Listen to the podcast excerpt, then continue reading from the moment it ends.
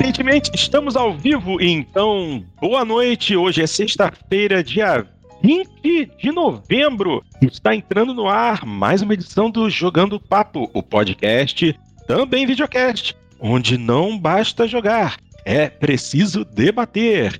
Edição 158 no ar e temos bastante coisa para falar.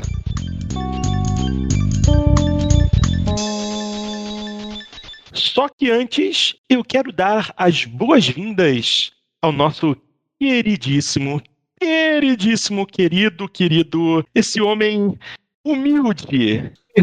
Está novamente entre nós depois de muito tempo sem comparecer e ele vai participar com a gente. É uma honra, é um prazer ter de volta nosso amigão Celso Donel. E aí, Celso, como é que você tá, meu mestre? Eu não tava esperando isso tudo, não, velho. eu também não esperava. Não esperava Amor, assim. Tem que ter. Pô, essa criatura é. lá do Meia, que é onde ninguém Meia. e pega a mocreia. Pô. E anda de meia zero meia. Tamo junto, cara. Ô, Portinho, é, obrigado, pessoal de Jogando Papo aí, muito obrigado pela, uh, por abrir as portas aqui para mim mais uma vez. Realmente tem muitos anos que eu não participo do podcast. É, no início do, do, do, Jogando Papo eu participei de alguns, tive o privilégio de participar. Os colegas aqui abriram a porta para que eu pudesse falar minhas besteiras de, de, uh, de, sobre videogame. Inclusive, uma das minhas melhores quotes foi que eu era o Bob Marley do, do, do dos gamers, porque eu gostava de jogos meio, meio light, meio nada a ver, mas é, é um privilégio estar aqui novamente. Obrigado por abrir espaço para ter um papo tão importante como esse, né? Que é o de papo das gerações novas aí e outras coisas, Game Awards e stuff. Obrigado, obrigado mesmo pelo convite. Pô, um prazer gigantesco ter você aqui com a gente. E, obviamente, meu querido Dark, meu querido Xandão, complementando a equipe hoje. E, ó, vamos ficar de olho que se correr tudo bem, tem mais um ainda para aparecer, hein? Ok? Bom, não vamos perder tempo. Vamos começar pelas notícias. Temos alguns tópicos interessantes, então já estou abrindo aqui o meu Trello para ver a ordem das notícias. Vamos começar pelo seguinte: estoque do Xbox Series X e Series S só deve ser regularizado em abril de 2021. Quando é que eu vou ter o meu Xbox? Pô, não é possível. Já não consegui no lançamento fui pra, fui pra capital para conseguir o meu. Cheguei lá, não consegui porcaria nenhuma. Vou ter que esperar até abril? Ah, Jesus Cristo. O Phil Spencer já tinha comentado que a Microsoft está correndo atrás para tentar normalizar esses estoques. Só que o chefe financeiro do setor de Xbox, o Tim Stewart, disse que isso só deve acontecer no primeiro trimestre 2021. Segundo ele, talvez os estoques só devam voltar à normalidade e a Microsoft consiga suprir a demanda no trimestre Q3 da Microsoft, que é, na verdade, o primeiro trimestre, trimestre de 2021, que vai até o mês de abril. Ah, Cristo. A questão para a Microsoft bate em problemas de alta demanda. Então, esse foi o maior lançamento da franquia Xbox em todos os seus anos de existência. Se esperar, né? Se bem que o que me assusta, na verdade, é. Gente, é um console de 500 dólares ou 4.600 reais no Brasil. A gente tá no meio de uma crise causada pela pandemia. Assustador, hein? Todo mundo, eu pelo menos achava que as pessoas teriam dificuldade nessa situação toda para conseguir console. E tomei o console menos eu. E aí, isso era de se esperar? Eu não esperava. O que, vocês acham, gente? Algum de vocês esperava que houvesse esse problema tão sério de demanda, pelo menos na parte da Microsoft? Porque o pessoal da Sony já tinha falado que não ia conseguir atender a demanda de lançamento. É, eu ficaria numa posição extremamente assim conservadora, colocar qualquer produto no mercado, ainda mais um produto de um valor tão alto assim. Eu não acreditava né, na questão porque não é uma crise é, unicamente nossa, nacional, é uma crise mundial. Então é uma aposta arriscada e acredito até mesmo que eles também não fizeram né, uma previsão também tão otimista. Né? Eu já, já achei extremamente otimista terem é, lançado os consoles, né, mantido o lançamento dos consoles para, para esse ano, não, não, não, não terem adiado por causa disso. Já achei otimista, ou seja, eles não conseguiram nem sequer prever qual que seria essa demanda. né, do, por, esse, por esses produtos, né, que são produtos extremamente caros. Então, realmente pegou todo mundo de surpresa. E, e, é uma coisa que tem batido bastante nessa questão, né? Que o pessoal tá na questão do FOMO, né? O Fear of Missing Out, que é essa neurose coletiva de que não quer ficar de fora, acha que se não conseguir um console agora, é, estará perdendo grande oportunidade de divertimento, grandes oportunidades de estar com os amigos, né? De, de assim, de, de uma forma segura, né? Que vai ser online. Então é, é essa neurose mesmo, né? A pessoa quando, tá, quando, quando, tem que ficar numa situação dessa, ela parte assim, é, é até uma questão mais é, emocional do que racional. Ela acaba apelando mais para o emocional da pessoa ali. Eu vou fazer aqui esse. Eu não estou gastando mesmo com saindo com rua, eu não estou tô, tô deixando de gastar em outras coisas. Uh, então eu vou gastar aqui numa coisa que vai me dar um conforto emocional para esse momento de muita dificuldade é, que estou passando, né? É o escapismo, é a catarse, a necessidade de uma catarse, né? Então acaba é, indo atrás disso, né? A gente está com tudo parado, o cinema está parado, o cinema acabou praticamente. Então, gastos com cinema, gastos com cultura mesmo, acabaram não tem é, show, reduzindo-se muito, não tem show. Então, aquelas, né, aqueles válvulas de escape, né, para as tensões, para as preocupações, para, para tudo que a gente está vivendo de ruim e tal, é, estão reduzidas, então se acaba correndo atrás, acaba fazendo financiamentos, acaba se endividando para tentar um pouco de conforto. Para os divertimentos período. que ainda restam, né? Que ainda que não depende de, de aglomeração, né? É. é. Eu só ia adicionar que, assim, não me surpreende absolutamente nada. Eu sei que a gente está falando só da Microsoft, não necessariamente da Sony, mas não me surpreende absolutamente nada que é, tudo que foi lançado agora acabou sendo sold out, é, sold out né? Tudo que foi é, oferecido foi vendido de, de ambas plataformas. O que me é. surpreende, na verdade, é o fato de que não vai haver uma reposição de estoque da Microsoft é, até o primeiro trimestre do ano que vem, né? É, no caso, a, né, até um colega ali na, no chat falou pra gente que realmente existe a questão da pandemia que complicou a cadeia de produção. Isso é óbvio, é, é quem, quem não sabe disso não, não, mora no planeta Terra esse ano, né?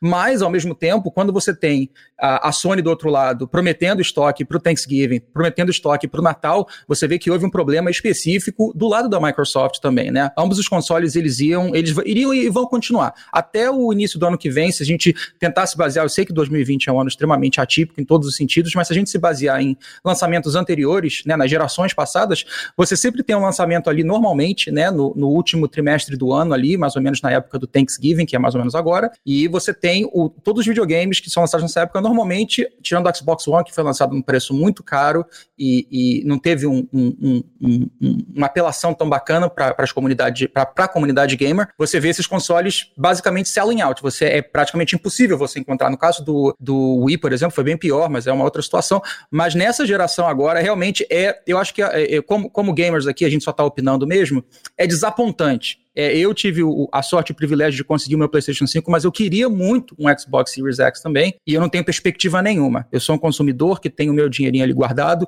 já há bastante tempo para comprar, e eu vou ser completamente é, incapacitado de fazer isso por Deus sabe quanto tempo. E isso é, é extremamente desapontante, que acaba sendo completamente contra acho que a, maior, a coisa mais bacana da Microsoft, porque a Microsoft está se posicionando assim: nós somos o console da galera. Pô, você quer uma coisa que, que dá para pagar? Você tem um Game Pass, você tem toda uma, uma infraestrutura à sua volta que é, é, é, é, é friendly. É, como é que é? Game friendly, né? É, é friendly to gamers, é, é amigável para jogadores e você tem a própria, a própria estrutura de pagamento, que eu não sei se chegou no Brasil, mas chegou a vários países, que você pode fazer um parcelamento pela própria Microsoft, com Game Pass Ultimate incluído. Então, assim, é a maravilha em cima da maravilha em cima da maravilha. Não, aqui não e chegou. é muito desapontante. É, é, uma pena. Mas eu sei que aqui nos Estados Unidos e em muitos lugares na Europa chegou já. E é muito desapontante você ter toda essa estrutura de entrada é, para essa plataforma que é, na minha opinião, a melhor plataforma para você jogar hoje em dia, é, em termos gerais de, de custo-benefício, e você não poder entrar até Deus sabe quanto tempo é, no primeiro trimestre de, de 2021. Muito desapontante,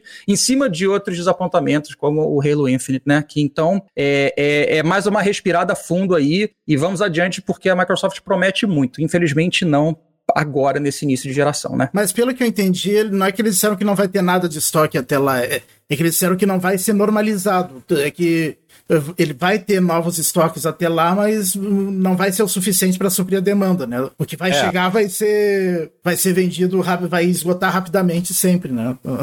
Provavelmente é, vai acontecer isso com o PlayStation 5 também, até por um bom tempo. Mas, mas pelo menos, Dart, nesse ponto, a Sony foi mais clara, porque eles falaram: nós não teremos console o suficiente para todo mundo. De repente ele volta. Daqui a pouco volta. É, a Sony, nesse ponto, como eu estava dizendo, ela foi mais precavida. Ela já falou: ó, Comprem, comprem na pré-venda. Quem conseguir fazer a, a, a pré-order vai receber o seu, ou vai poder ir na loja e retirar, contanto que tenha um comprovante de que o, o console foi pago, o número de pedido está certinho. A Microsoft não fez isso. A Microsoft foi vai da valsa, ó. Vai jogando os consoles nas lojas e vê o que dá. E, e deu muito mais do que eles esperavam, porque sold out. Não tem mais em lugar nenhum. Aliás, no Brasil tem. Series S. Isso que eu não entendi. O Series X, que é o console mais caro, acabou. O Series S eu posso entrar numa loja americanas agora, lá no setor de games, que vai ter Series S ainda à venda. Eu mas, mas ele já tá começando a terminar também. Em, é. em, nas, na, na Amazon já terminou. Na Amazon terminou? É. Ok, mas é, lojas americanas de tijolo você ainda encontra. Se você entrar na loja, você ainda encontra consoles disponíveis. Series S. E o PlayStation eu realmente não acompanhei. Eu não sei como é que tá a sua situação de PlayStation 5 no Brasil. Você tá sabendo de alguma coisa, Dart? Uh, não tem lugar nenhum. Não tem lugar nenhum? Lugar Ó, maravilha. Já não preciso sair daqui, daqui da minha cidade uh, pra tem. Ontem parece que tinha reaparecido um pouquinho no, na, no site da Amazon, mas em seguida desapareceu de novo. mas é, só tá. a versão com disco. A versão digital tu não, tu não acha de jeito nenhum. É isso que eu ia falar. É, no, aqui nos Estados Unidos também. A minha intenção era comprar um, um digital. Eu fiz a transição completa para digital já há mais de um ano, então é, não tinha por que comprar e eu ia economizar 100 dólares, mas no final das contas é, é um, é, um, é um duende é, em cima de um unicórnio rosa é, você achar esse, esse console por aí. Infelizmente, é, não dá, não dá, não dá, é impossível é, você achar o All Digital, que eu acho que vai ser o, o grande ganhador dessa geração, para o PlayStation, no caso. É. não para a Microsoft. Entendi. Olha, e inclusive é interessante comentar o seguinte: é. É, no mercado europeu, diversas pessoas fizeram a aquisição do All Digital, receberam a caixa preta do All Digital e quando abriram a caixa, versão com drive. É uma vantagem. Eles pagaram mais barato e levaram o console mais caro. Então tá valendo, é bacana. Mas a Sony deixar passar uma situação dessa, ou é muito desespero, ou queria se garantir para depois não dar reclamação. Ó, oh, não tem o All Digital. Aí vem per nego massacrar. Eles preferiram já entregar ó, a caixa do All Digital, bota o, aparelho com drive aí, que aí eles não enchem o saco. A gente ainda sai como amigão do consumidor. E a, eu não tinha aqui... ouvido falar disso. Que loucura, e... cara. É. E aqui no é. Brasil, sabe o que, é que aconteceu com algumas pessoas? Não sei se foi algumas, eu sei que com uma pessoa especialmente aconteceu. Uh, ela encomend, conseguiu encomendar nas primeiras horas a versão digital do PlayStation 5. Daí, essa semana, ela recebeu uma mensagem da loja dizendo que não ia conseguir entregar a versão digital, porque tinha esgotado, acho que vendeu e não tinha, mas ia conseguir mandar para eles a versão com disco, mas só em dezembro, uh, sem cobrar mais. Ok. Pelo, pelo preço que ele pagou a digital. E além de, e para compensar esse atraso, ia dar um vale da loja de 500 reais. Então ele teve. então, Boa! E, e o cara tava reclamando do atraso, mas, mas nesse caso eu acho que não tem nada que reclamar. Nesse caso tá justificado o atraso, né? ah, cala a boca, pô. O cara já vai ganhar um aparelho mais caro pelo preço do mais barato, um vale de 500 reais. Pô, ainda tá reclamando? Pelo amor de Deus, enfia é. buraco, pô. É. Ninguém eu acho que Eu não me lembro que loja foi, acho que foi Submarino, se eu não me engano. Ô, ô, Submarino, B2W, que milagre. É, não tenho certeza, mas eu acho que foi. Tá bom. Não Celso, mas aí grande parte do problema da, da falta de estoque é os scalpers, né? Sim, Sim, isso é terrível. É o nego que vai lá, encomenda, consegue encomendar duas, três unidades e depois vende por 10 mil reais. Vende por 1.500 dólares. Ah, puta grila, sempre tem FDP, né?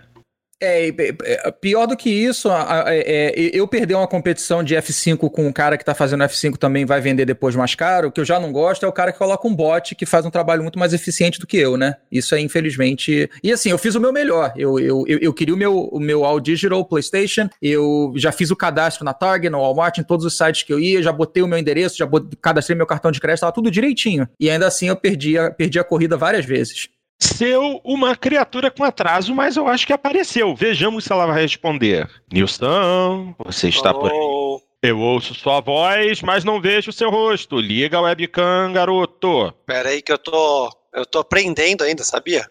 Ah, você tá aprendendo? Peraí, vamos lá. Opa, ah, o, acho o, que vai aparecer. O, o, Discord não é pra velho. é verdade. É, eu sou da época do ICQ, é diferente. Vocês estão me vendo? Estamos, estamos sim. sim. Oh, tá gente, grande Nilson na área, outro. Ei, gente. Parece há séculos. Caramba, tô contente. Você não, você não tá entendendo, eu tô muito contente. que satisfação estar com vocês aqui depois de tantos anos. Participamos de tantas coisas juntos e eu me afastei, mas tá vendo? Bom filho a casa torna. Pode usar a expressão correta. Vamos para o próximo tópico do programa de hoje, que é o seguinte: Assassin's Creed Valhalla tem ah, tá de sacanagem. Eu cliquei para ler a notícia e apareceu um anúncio de Bet 365. Agora sim. Assassin's Creed Valhalla tem a maior semana de lançamento da história da franquia. Hum, muito bom. A Ubisoft anunciou que Assassin's Creed Valhalla vendeu na primeira semana mais cópias do que qualquer outro Assassin's Creed até hoje. Aí vem o interessante. Infelizmente, não foram divulgados números de vendas. E aí, eu vou acreditar nessa história? Quais são os fatos que vão me permitir acreditar nesta historinha? Bom, segundo eles, é, o Valhalla foi o título de PC da Ubisoft mais vendido no lançamento e uh, que jogadores de Assassin's Creed Valhalla já percorreram 4 milhões de quilômetros, desbloquearam mais de 55 milhões de edificações em seus assentamentos, já disputaram mais de 3 milhões e meio de partidas de Orlog, que é o joguinho de dados que tem lá, e mais de 1 milhão e 800 mil jogadores já ganharam pelo menos uma disputa de quem bebe mais. Perguntinha: alguém aqui já teve a coragem ou a audácia de comprar esse Assassin's Creed? Não. Não? Porque é aquilo. Se for parar pra pensar, Assassin's Creed vinha andando meio. Eu quero, eu quero muito comprar, só que como eu sei que Assassin's Creed entra em promoção rápido, então eu tô me segurando. Grande garoto. Eu, eu, também tô querendo muito comprar esse Assassin's Creed. Ele teve uma, realmente teve uma baixa, mas os dois últimos títulos realmente foram muito legais. Eu tô jogando Origin, né, que é o no Egito. Tô, tô achando muito legal. Ele realmente é, consertou muitas arestas, muitas coisinhas que a gente viu no Sid Kate e no naquele da, da Revolução Francesa, é, Union. Né? Agora esqueci o, o qual que era o subtítulo dele. Unity. Unity, exato.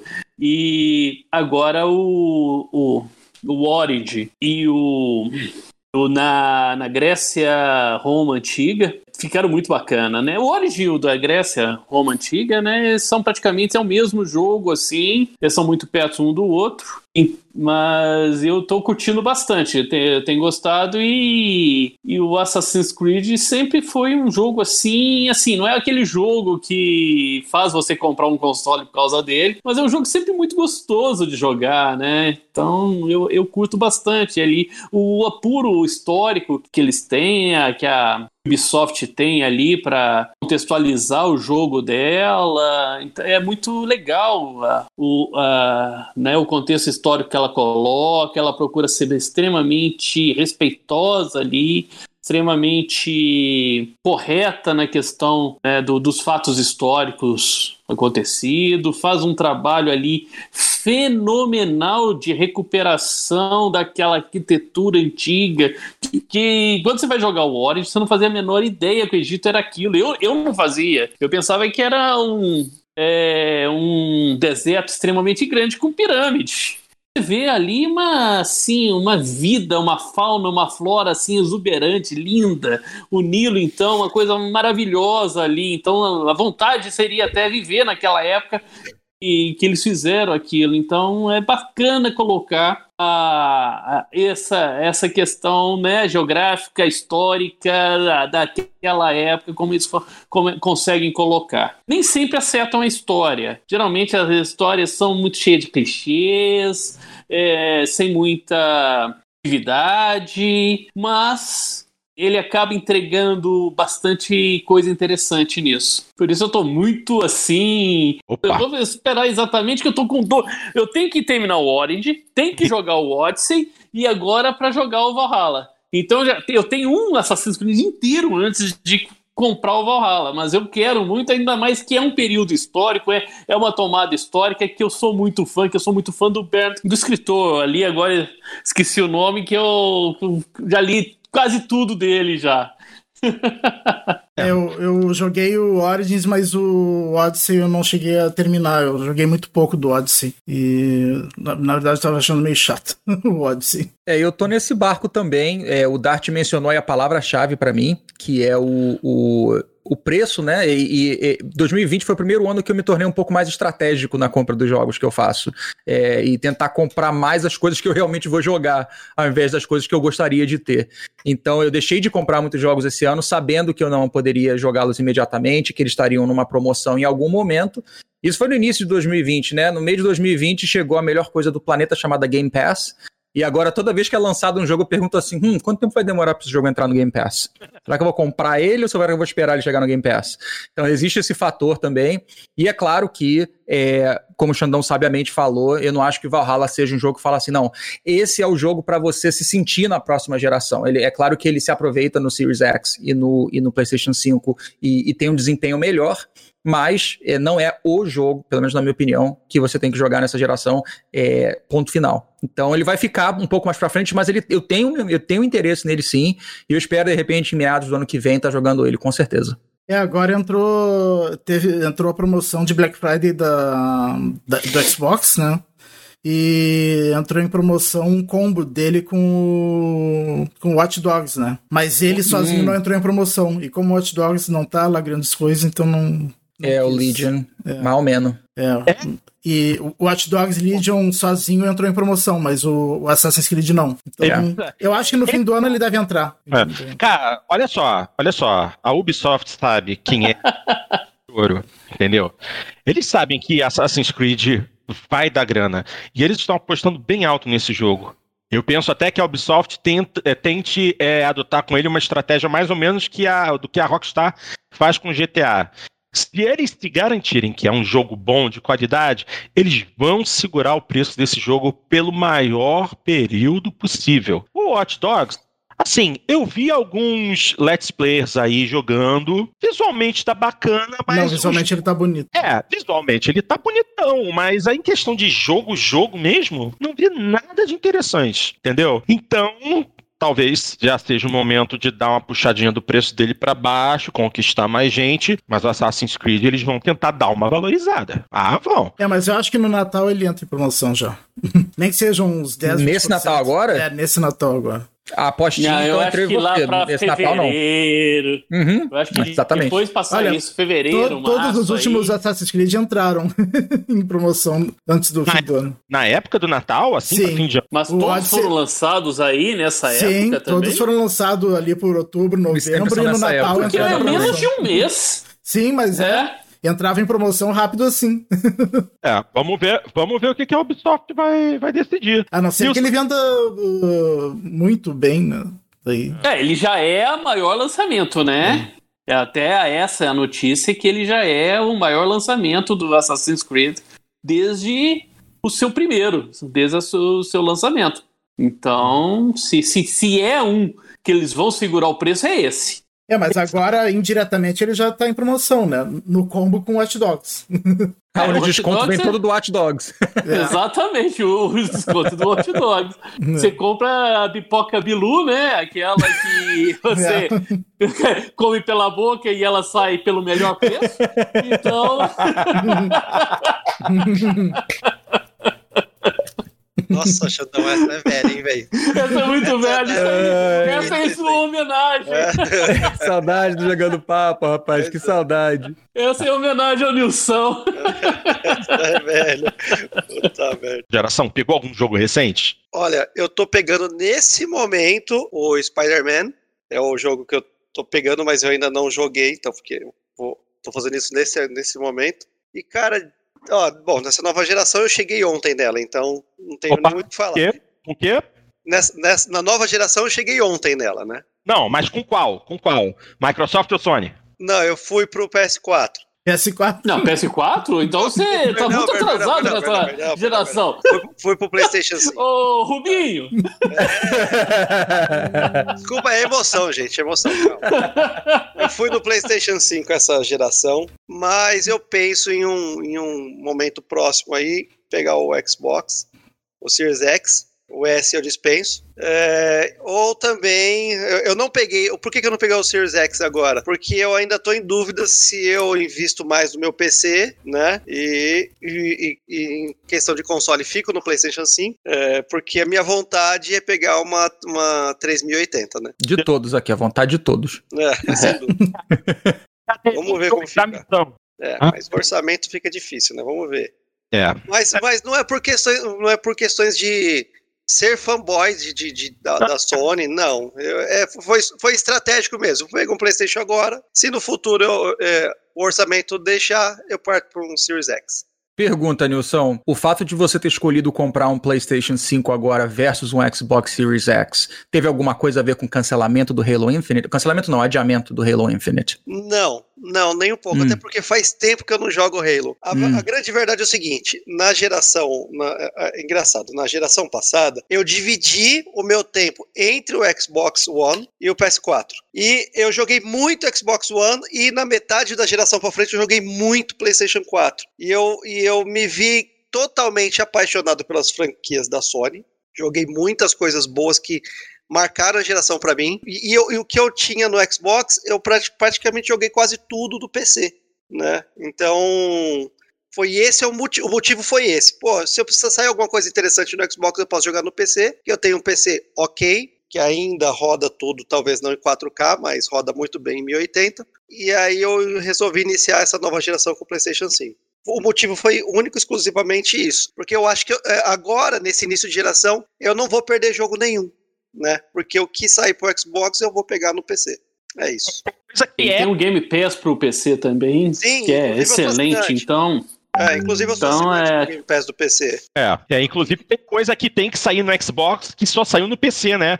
Ô, Microsoft, se estiver me vendo, eu quero meu Flight Simulator no Xbox, tá? Tô esperando. É, então, tem isso. Isso aí. Ô, Portinho, eu não tô. o único motivo pelo qual eu não tô muito chateado com a Microsoft em relação a isso é porque eu não tenho meu Series X ainda. Eu tenho um Xbox One X que talvez não ia ter uma performance tão legal no Flight Simulator, mas alô, Microsoft. eu quero. cara, é jogo que eu não faço a menor questão, cara. Eu não consigo levantar aquele negócio. Se eu, se eu subo, eu não desço.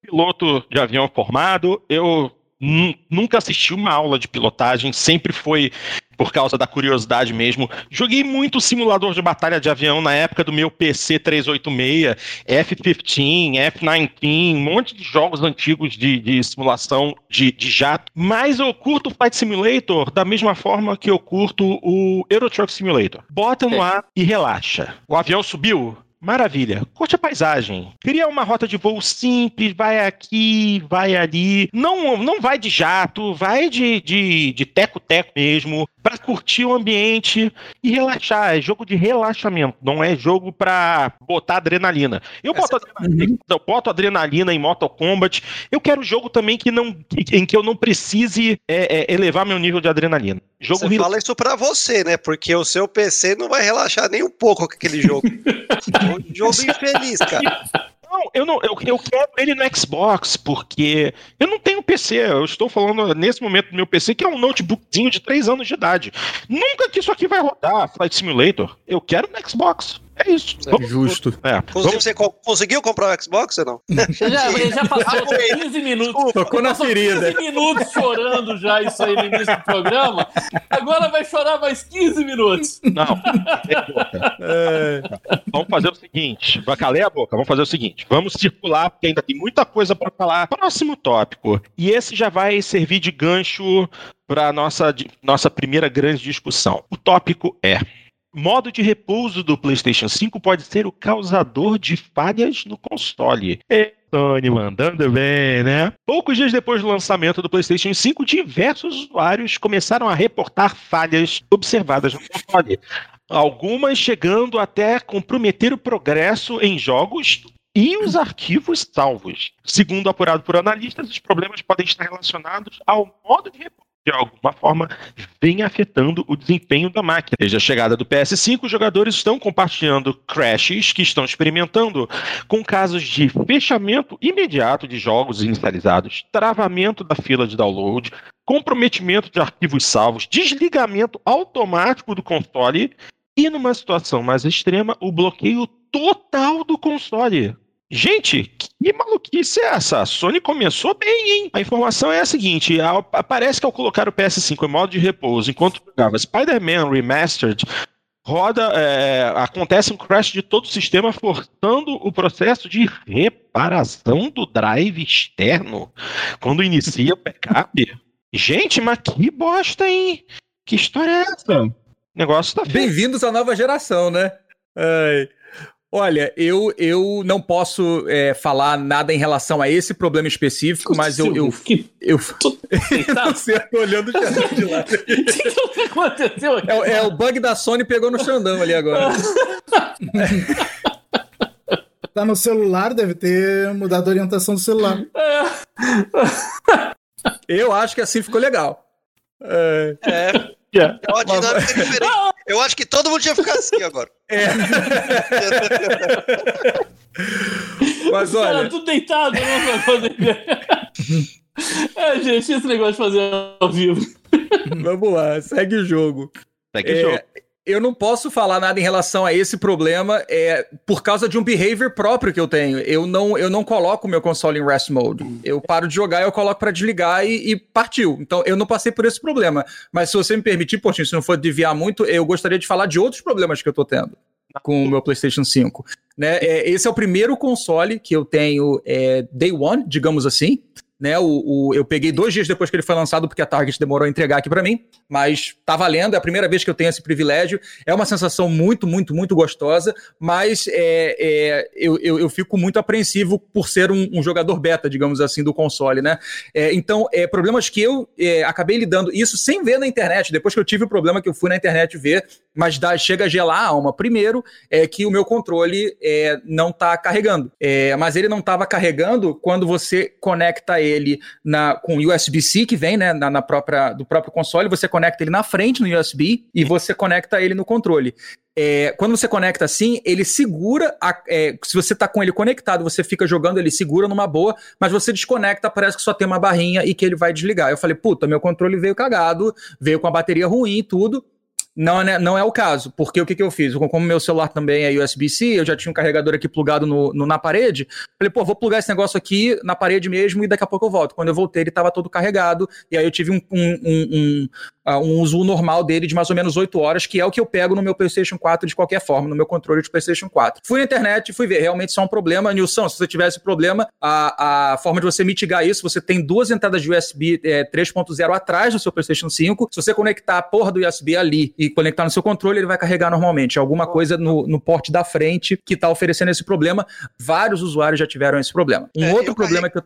Fala, desculpa. Carreguei o meu hoje e até agora nada. Mas o que assim assim, o que eu estranhei que, é, que ele não estava carregado, estava acho que com, estava com 20% da bateria, coloquei e ele não ficou. Eu fiquei jogando ele, ele na, na no, no, no, cabo, ligado no cabo, fiquei jogando e não carregava, não carregava, não carregava. Aí eu coloquei ele no modo é, no modo de repouso e, e saí de perto. Quando, quando eu voltei, liguei de novo, ele estava carregado. Eu não sei, eu achei um comportamento estranho também. É, parece que existe uma, uma forma de você, quando você coloca ele em repouso, parece que ele consegue carregar também. Eu, eu li alguma coisa em relação a isso, mas eu não quis nem mexer é, muito com esse tipo de coisa. Outro problema que eu tive, é, e isso aconteceu uma vez só, mas foi é, deu para botar um medinho bonitinho. Eu tava jogando Miles Morales, o jogo entrou numa cutscene, travou, desligou e o console não ligava mais. Eu falei, pronto, fudeu, fui, fui um sorteado.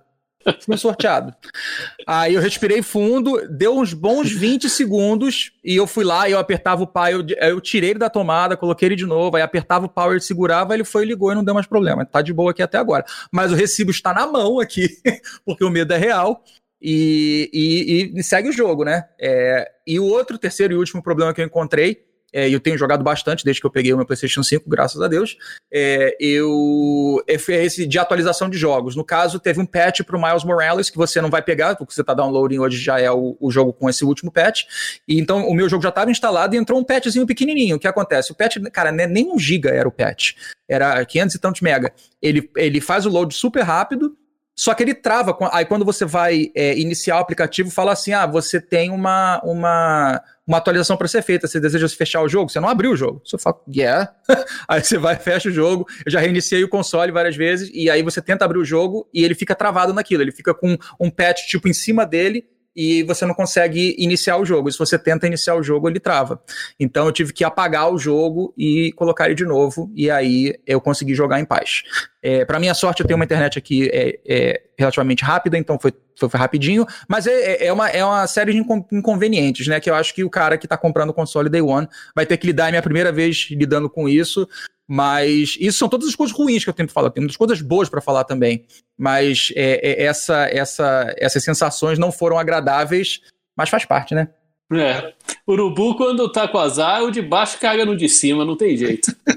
esse, mas esse é o motivo que algumas pessoas acharam ruim que o Xbox Series X e S vieram com a mesma dashboard do, do One X. E, na verdade, eu acho muito inteligente por parte da Microsoft. Porque afinal de contas você pula esse monte de problema que quem tá com o PlayStation 5 tá enfrentando agora. Porque já estão com algo testado. Não, pera aí. Olha só, essa questão da familiaridade. É só, só o áudio do Porto, acho que tá cortando, é só pra mim? Tá picando? Tá picando? Tá. tá. Um pouquinho. Ah. Bom, olha só, vamos lá. Essa questão da familiaridade é legal, mas também o Xbox tem alguns probleminhas. O Dart está sabendo, a gente andou acompanhando a questão do Xbox Series X não querer fazer download em modo de descanso. Mas isso foi nos primeiros dias, agora parece que já está resolvido. Tá, literalmente é o modo de descanso mesmo, né?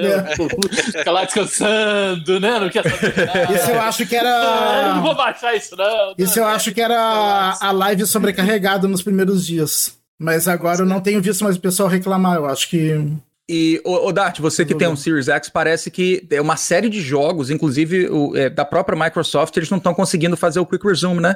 Eu Sim. vi isso antes de vir, Sim, vir pra a, cá. a Microsoft até disse que em alguns jogos, como estava com problema no Quick Resume, eles desativaram o Quick Resume para esses jogos e vai reativar quando resolverem o problema.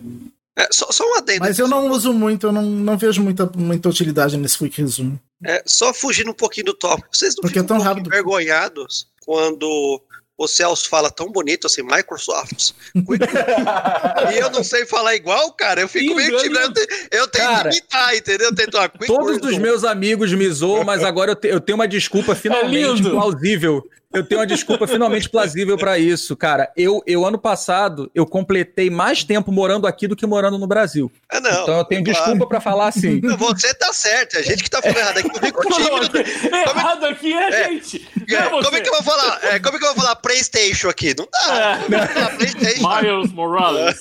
não. É, mas é porque eu sou, eu sou, eu sou fruto de, de chacota de todos os meus amigos. Eles falam, não, porque o Celso vai no Instagram e não sei o que. Eu falo, pô, deixa eu falar um negócio aqui, caralho. É que você não viu ele falando Miles Morales. Como é que foi aí? Fala, fala pra nós. Miles Morales. Miles É até bonito, né? Escutar. Porra, desculpa, gente. Sacanagem. Eu desculpa, eu juro.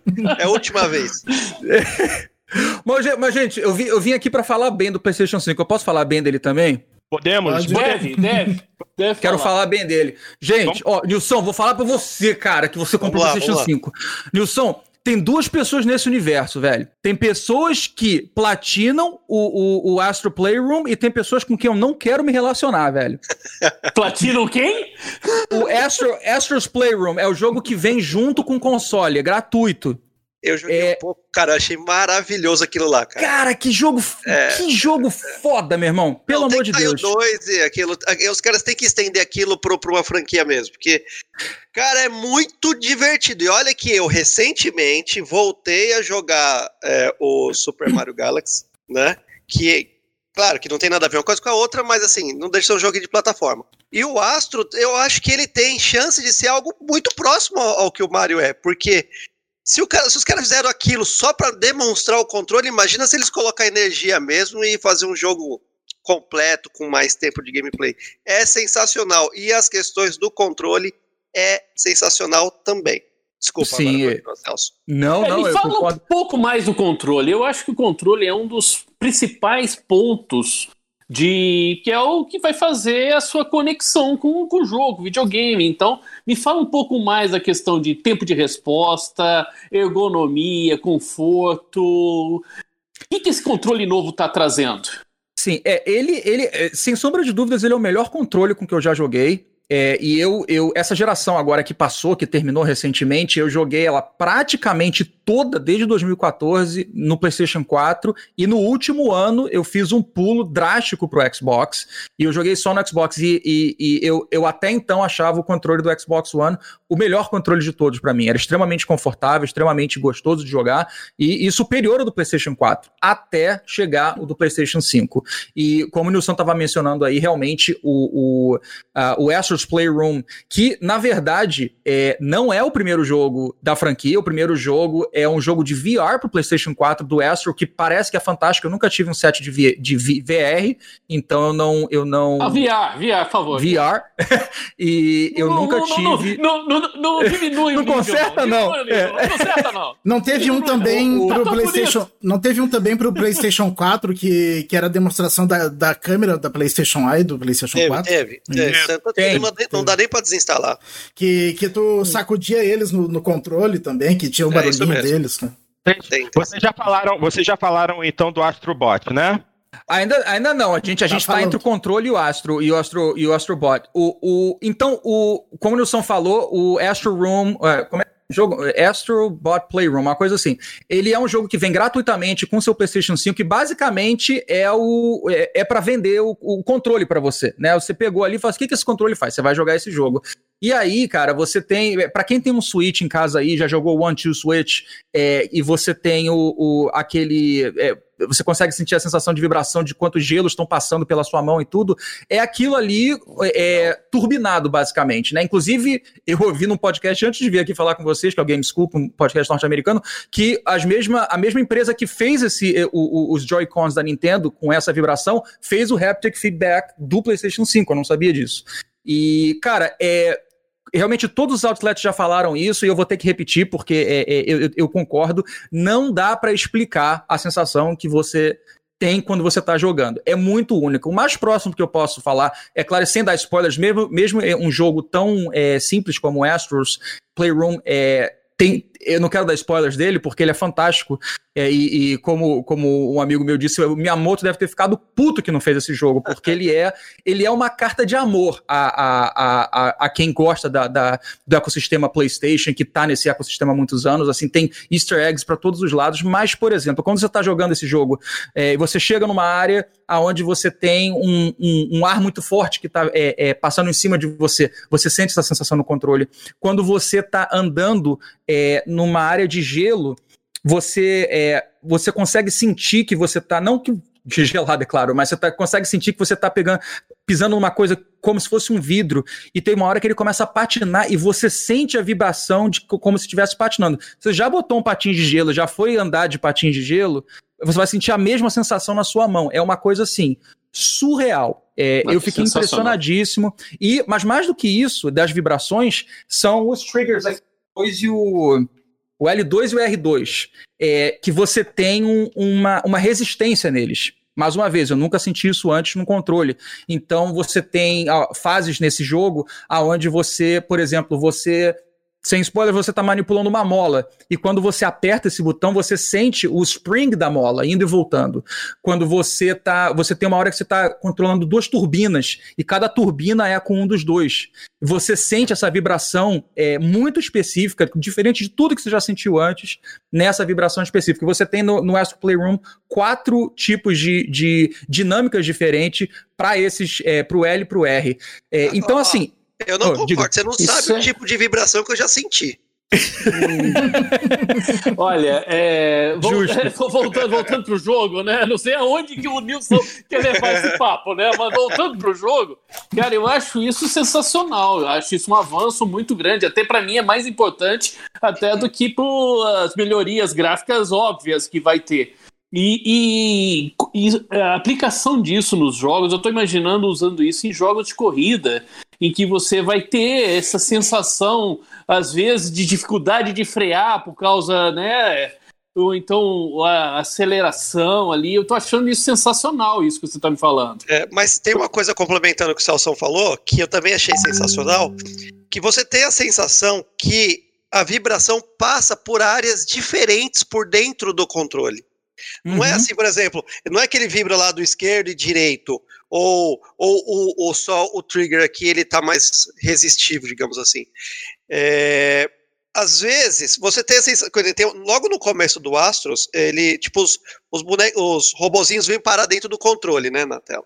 E aí, você balança o controle, parece que os bonequinhos estão batendo nos cantos do controle, assim, sabe?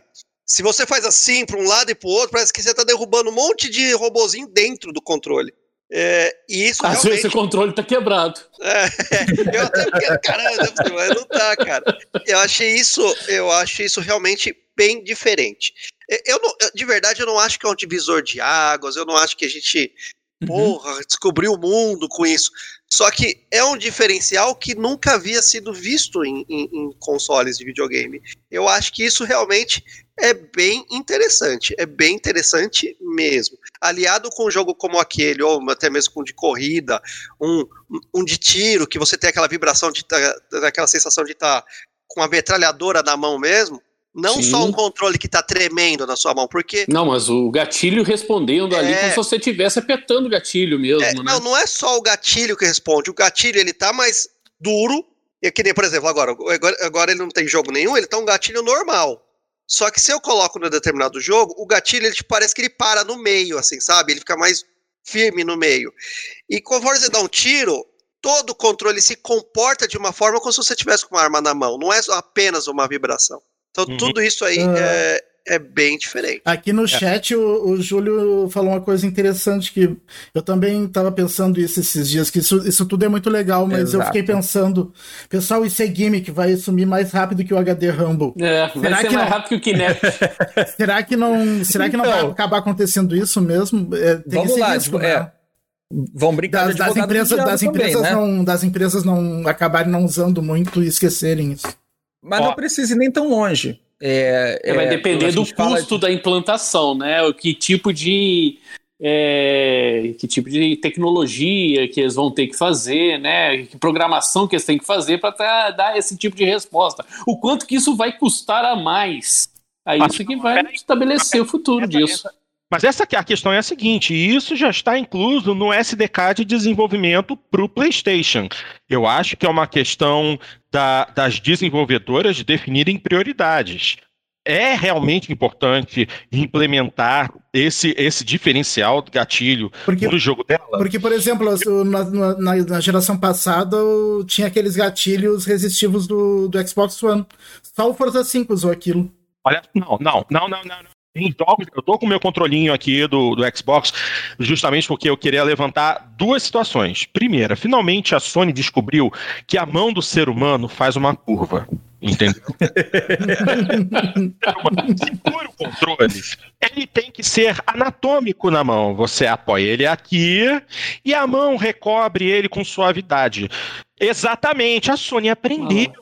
A Sony aprendeu. Isso é ótimo. Agora. Uhum. Ah, mas também depois daquele horroroso Six Axis do PS3, não foi o Six Axis? Nossa senhora.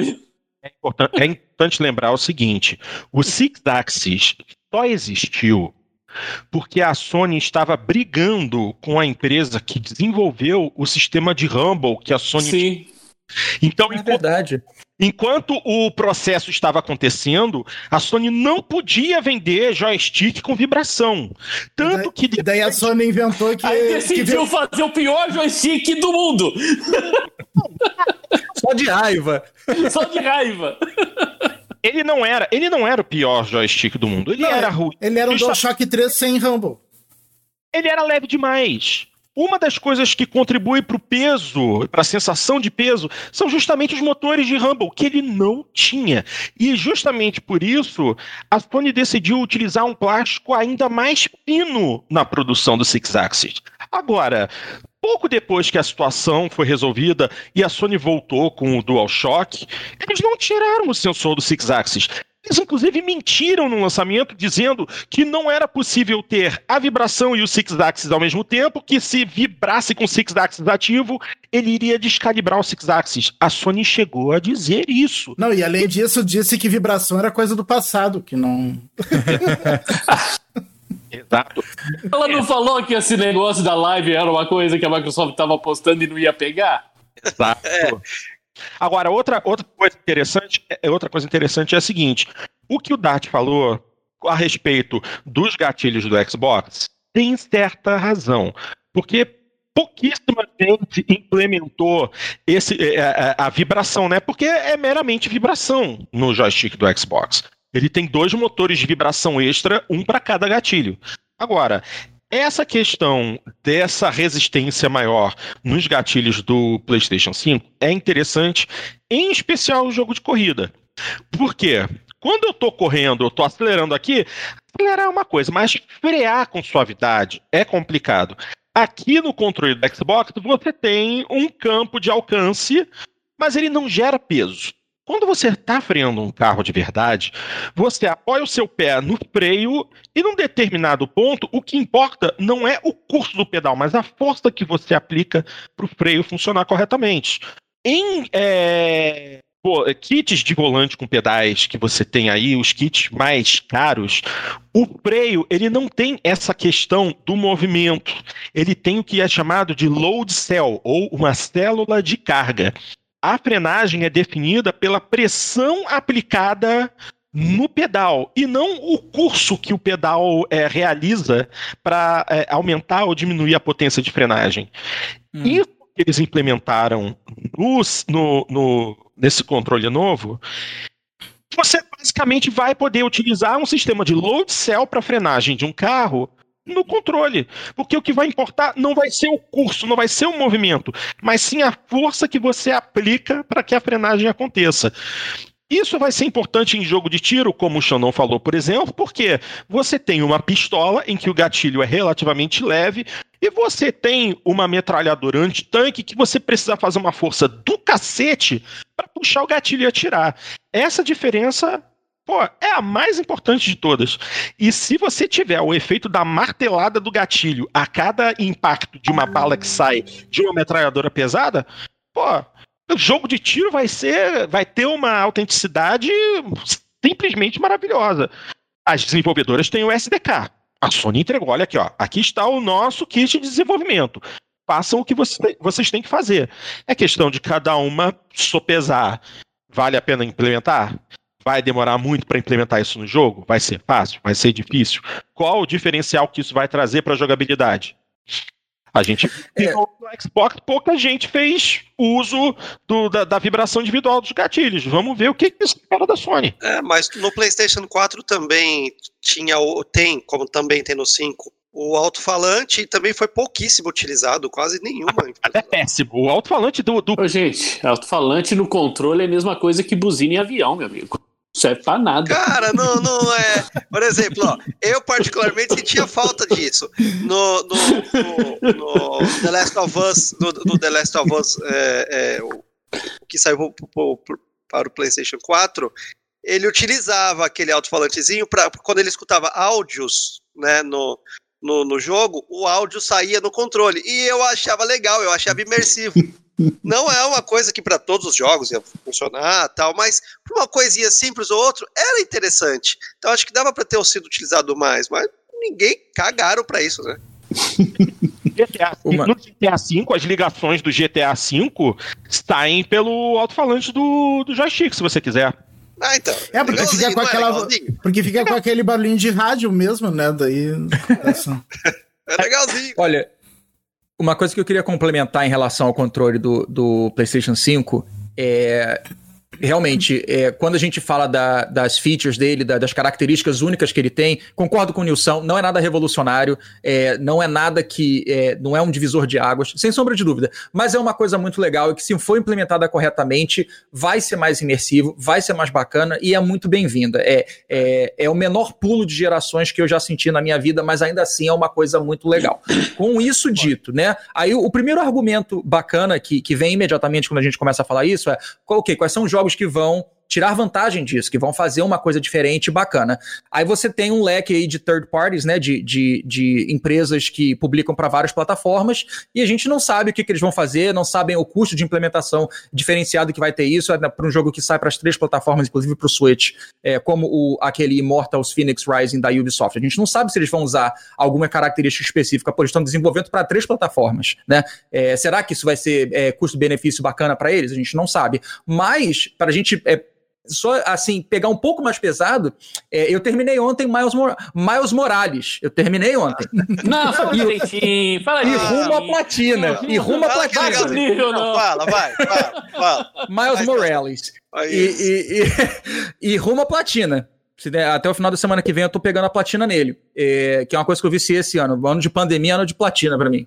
Vale é, a pena, o... Celso? Vale a pena? Posso gastar Demais. 250 pau nesse bicho? Porque aqui o negócio ficou pesado, né? 250 é. pau num joguinho. Isso é. É. é. é assim, é, o, o jogo é. Cê, é, eu não quero dar spoiler de nada, mas vocês se importam de saber do, da duração do jogo, o número de horas? Não. Por mim, não. Tá, o jogo tem de 8 a 10 horas ali se você fizer. Se você tirar uma reta. O que para mim tá ótimo, cara. É assim, eu não tenho tanto tempo assim para jogar, então eu, eu que adoro JRPGs aí de jogar 100, 150 horas, eu não tenho esse tipo de vida mais. Então, para mim um joguinho de 8, 10 horas tá ótimo. É claro que como ele é um, um, mundo aberto, eu quis fazer tudo, então eu fiz ali em 15, 20 horas mais ou menos. Gostei muito da história, ele complementa de uma forma muito bacana a história do, uh, do original, né, do Spider-Man do PlayStation 4. É, é, claro que o protagonista é diferente, não é spoiler, todo mundo sabe, é o Miles Morales, é, não é o Peter Parker que tá fazendo as paradinhas dele lá, explica na história. E é, é, um jogo que tem uma característica diferente, porque né, o, Miles Morales é um rapaz é, negro hispânico, então ele tem toda, toda uma coisa cultural muito bacana que eu curti, curti. Mas eu não quero fazer review do jogo, não. Só recomendo muito o jogo. O que eu queria trazer aqui para jogar, jogar, tacar fogo na conversa é que o Miles Morales, exclusivo do PlayStation 5, do PlayStation 4 também, então tem essa, essa, essa ponte entre os dois que pode justificar um pouco do que eu vou falar, mas eu não, eu não aceito de qualquer forma não tirou grandes vantagens desse amiguinho aqui, senhores. Então, quando eu tava jogando. É, exatamente. Então, quando eu tava jogando Miles Morales, quando você tá jogando teias ali, quando você tá indo para lá e para cá nos prédios, você consegue sentir algum uso bacana. Em alguns momentos do jogo, que eu não quero dar spoilers, é, você consegue sentir uma coisa diferenciada ou outra. Mas para o que é esse controle, para o potencial que o Astros Playroom mostrou para gente quando a gente joga aquele, aquele demo gratuito, não foi um grande diferencial que poderia ter sido. É claro que vem o argumento, ah, não, mas ele foi feito para o PlayStation 4 também, então ele não pode. Eu, eu, eu, não aceito essa desculpa. E a gente tem que lembrar que o próprio o próximo Horizon, que é um, um, um jogo que promete muito é, em, em, tirar vantagens desse, desse controle, também vai ser feito para o PlayStation 4. Então, assim, ok, qual é, o, qual é o grande jogo AAA que não vem junto com o console, que não é um joguinho de 3, 4 horas, como o Astro Playroom é? Qual é o jogo que vai tirar grandes vantagens desse, desse controle? Então, ele é um controle muito bom, ele faz uma coisa que nenhum controle fez, mas eu não tenho tanta fé de que é, vários jogos vão fazer o que o Astro Playroom fez, o que para mim se só o Astro Playroom fizer o que ele fez nesse controle, para mim também já está valendo. Mas é, eu duvido da capacidade de outras empresas, até inclusive da própria Sony nesse momento, de é, é, usar esse controle em todo o seu potencial, na, em todos, ou na grande maioria dos seus exclusivos. Pronto, falei tudo o que eu queria falar, gente. Era isso. E, e, e quanto tempo dura a bateria do, do controle? 8 a 9 horas. É, carregando direito, né? Carregando na, na parede. É, não. depende. Não é, é um, tanto, um tempo razoável, gente. Mas se ficar usando no, só no Astros Playroom, não, acho que não dura tudo isso aí, não, Celso. Então, no Astro eu não posso falar porque eu tava passando aquele problema de, de, de carregar, então eu tava basicamente jogando o Astro com ele conectado, o tempo todo conectado no, no, no controle e na, e no console. E a última coisa que eu quero falar do PlayStation 5, gente, que eu não falei. Eu, eu, eu fiz um vídeo aqui de Open Box, que eu não vou botar no ar porque ficou ridículo, mas foi engraçado que eu tava fazendo o vídeo com a minha esposa gravando atrás de mim. E quando eu abri o console, a cara da minha esposa foi a melhor coisa. Ela fez assim, ó. e ela fez, pra você que tá ouvindo, ela, faz uma, ela fez uma cara de tristeza, porque o bicho é feio, gente. O bicho é feio. Mas você sabe. Bicho quando esquisito, cara. Cara, quando eu tirei é... ele, quando eu tirei ele da caixa, sabe o que me lembrou? Eu vou falar agora, eu vou, eu, vou, eu vou abrir a boca aqui agora, eu vou, vou fazer muitas inimizades agora. Gente, tem muita gente por aí que tem filho e só porque é filho, acha que é bonito. Mas o bicho é feio. o menino é feio, a menina é feia, e todo mundo acha que é bonito. Pra mim é o meu PlayStation 5. o bicho é feio, velho, mas eu amo. Mas eu amo. Mas o bicho é feio. Mas o bicho é, é feio, é feio. Sabe onde ele tá agora? Ele nem entrou. Eu tenho aqui uma área de console. Eu tenho meu PlayStation 4 lindo aqui, o, o, original, né? Não é o Pro, não. O meu PlayStation 4. Eu tenho o Xbox One X lindo aqui. Eu tenho um Switch lindo. O meu PlayStation 5 tá ali atrás, junto da router. Porque ele não tem o direito de entrar aqui, velho. Ele é muito feio, velho. Ele é muito feio. Pronto, falei. É, o, meu, o meu eu comprei a versão é, é, é digital, né? Ah, então tá. Não tem, não aquela, tem a hérnia. Aquela barriguinha, não tem a hérnia. É. Não tem a hérnia, né? Não tem a chupança. É. Então é. ele, ele, ele, é menos feio. E só que ele parece ainda mais um, um roteador desse Davi, só que tamanho família, sabe? O bicho é muito grande, cara. E o que, que, a, que, que a Erika achou dele? Não, ela odiou. Ela falou: aonde nós vamos colocar essa merda? Aí eu falei: cara, ela falou assim: o tudo os móveis é preto, só tem esse troço branco aqui, uhum. esquisito. Porque se você aqui. coloca de lado, ele consegue ser ainda pior na horizontal, né? Vocês acham que eu tô zoando? Aqui, ó. Os consoles bonitinhos ali. Ah. Olha o PlayStation 5 aqui, ó. Tá escondido. Tá junto com a roteador, tá atrás de um monitor, cara. Ele não tem o direito de ficar aqui. Não, é, é, é, console pra você colocar do lado da foto da sogra, né? Cara? Já, já, que você, já que você mostrou, eu vou mostrar o meu também. Cara, ó, tudo é preto aqui, tá vendo? Ó, tá o PlayStation 4 ali, o meu, o meu receiver ali. Aí vem esse monstro que eu tive que deixar aqui, cara. Olha o tamanho do monstro. É, o bicho é feio. O bicho é feio. Não tem é como encaixar feio. em lugar nenhum, cara. Não tem. E eu achei engraçado porque a maioria dos geradores de conteúdo, porque esse foi, essa foi a geração de gerador de conteúdo ganhar PlayStation 5 para unboxing. Puta merda, hein? Vou te falar. Foi.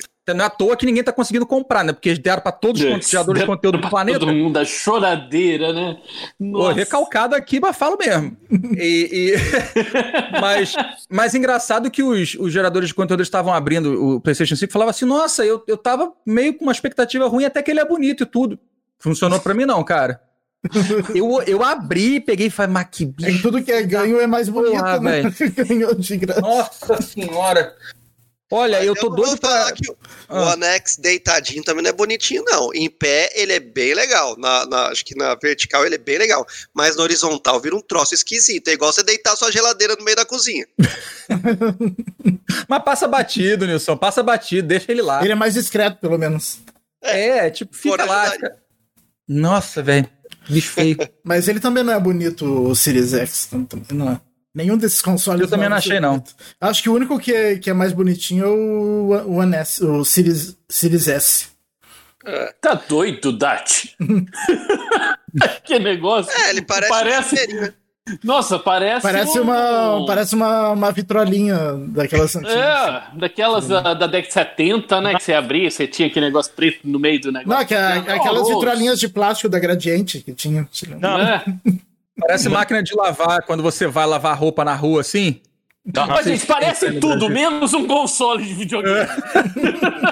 Vocês sabem, vocês sabem o que eu lembrei esses dias? Que eu tava. Eu, eu, eu é, a Sony, pra, pra quem se lembra aí, a Sony já tentou é, é, é, ela tem algumas pessoas dentro lá da, da, da, Sony que adoram coisas muito loucas. Vocês lembram do primeiro design do PlayStation 3? Com aquele controle boomerang? Nossa, sim, sim. sim. A Sony, ela tinha, ela tinha dentro dela aquela vontade assim, deixa eu fazer um negócio muito louco, velho.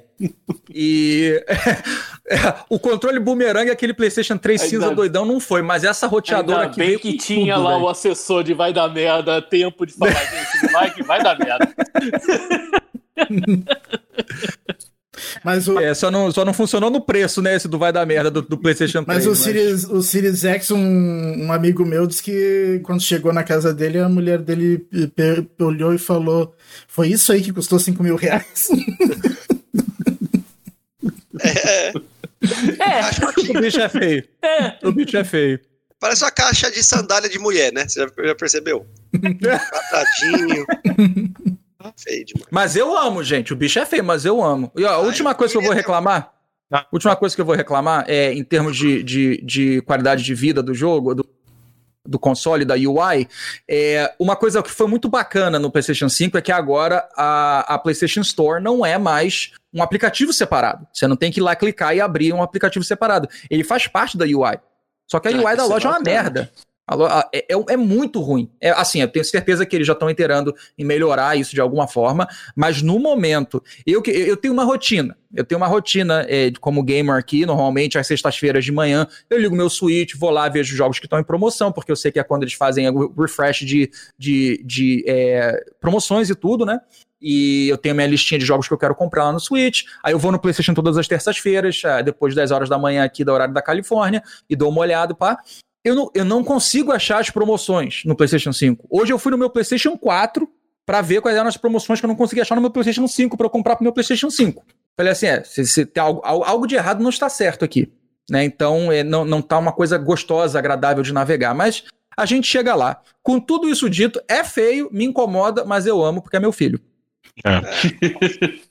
Deixa eu só lembrar, deixa eu só lembrar uma coisa. A Sony, esse, esse assessor de vai dar merda aí que o Xandão se refere, ele é importante, porque até mesmo é, na época do PlayStation 3, eu não sei se vocês se lembram, quando a Sony implementou a, a loja, a PlayStation Store, no PlayStation 3. Era meramente uma página de internet que carregava pelo navegador do PlayStation 3.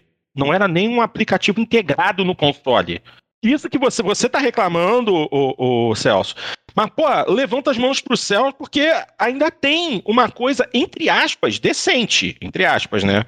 Porque, porra, no início, o PlayStation 3 sofreu muito, muito, muito. Só, só mais da metade depois da, da vida útil dele é que ele recebeu um aplicativo PlayStation Store decente que facilitou as compras. Você ainda está no lucro, meu querido. Pode ter Sim, sim. É Nós somos eu... adultos mimados. É... Sim.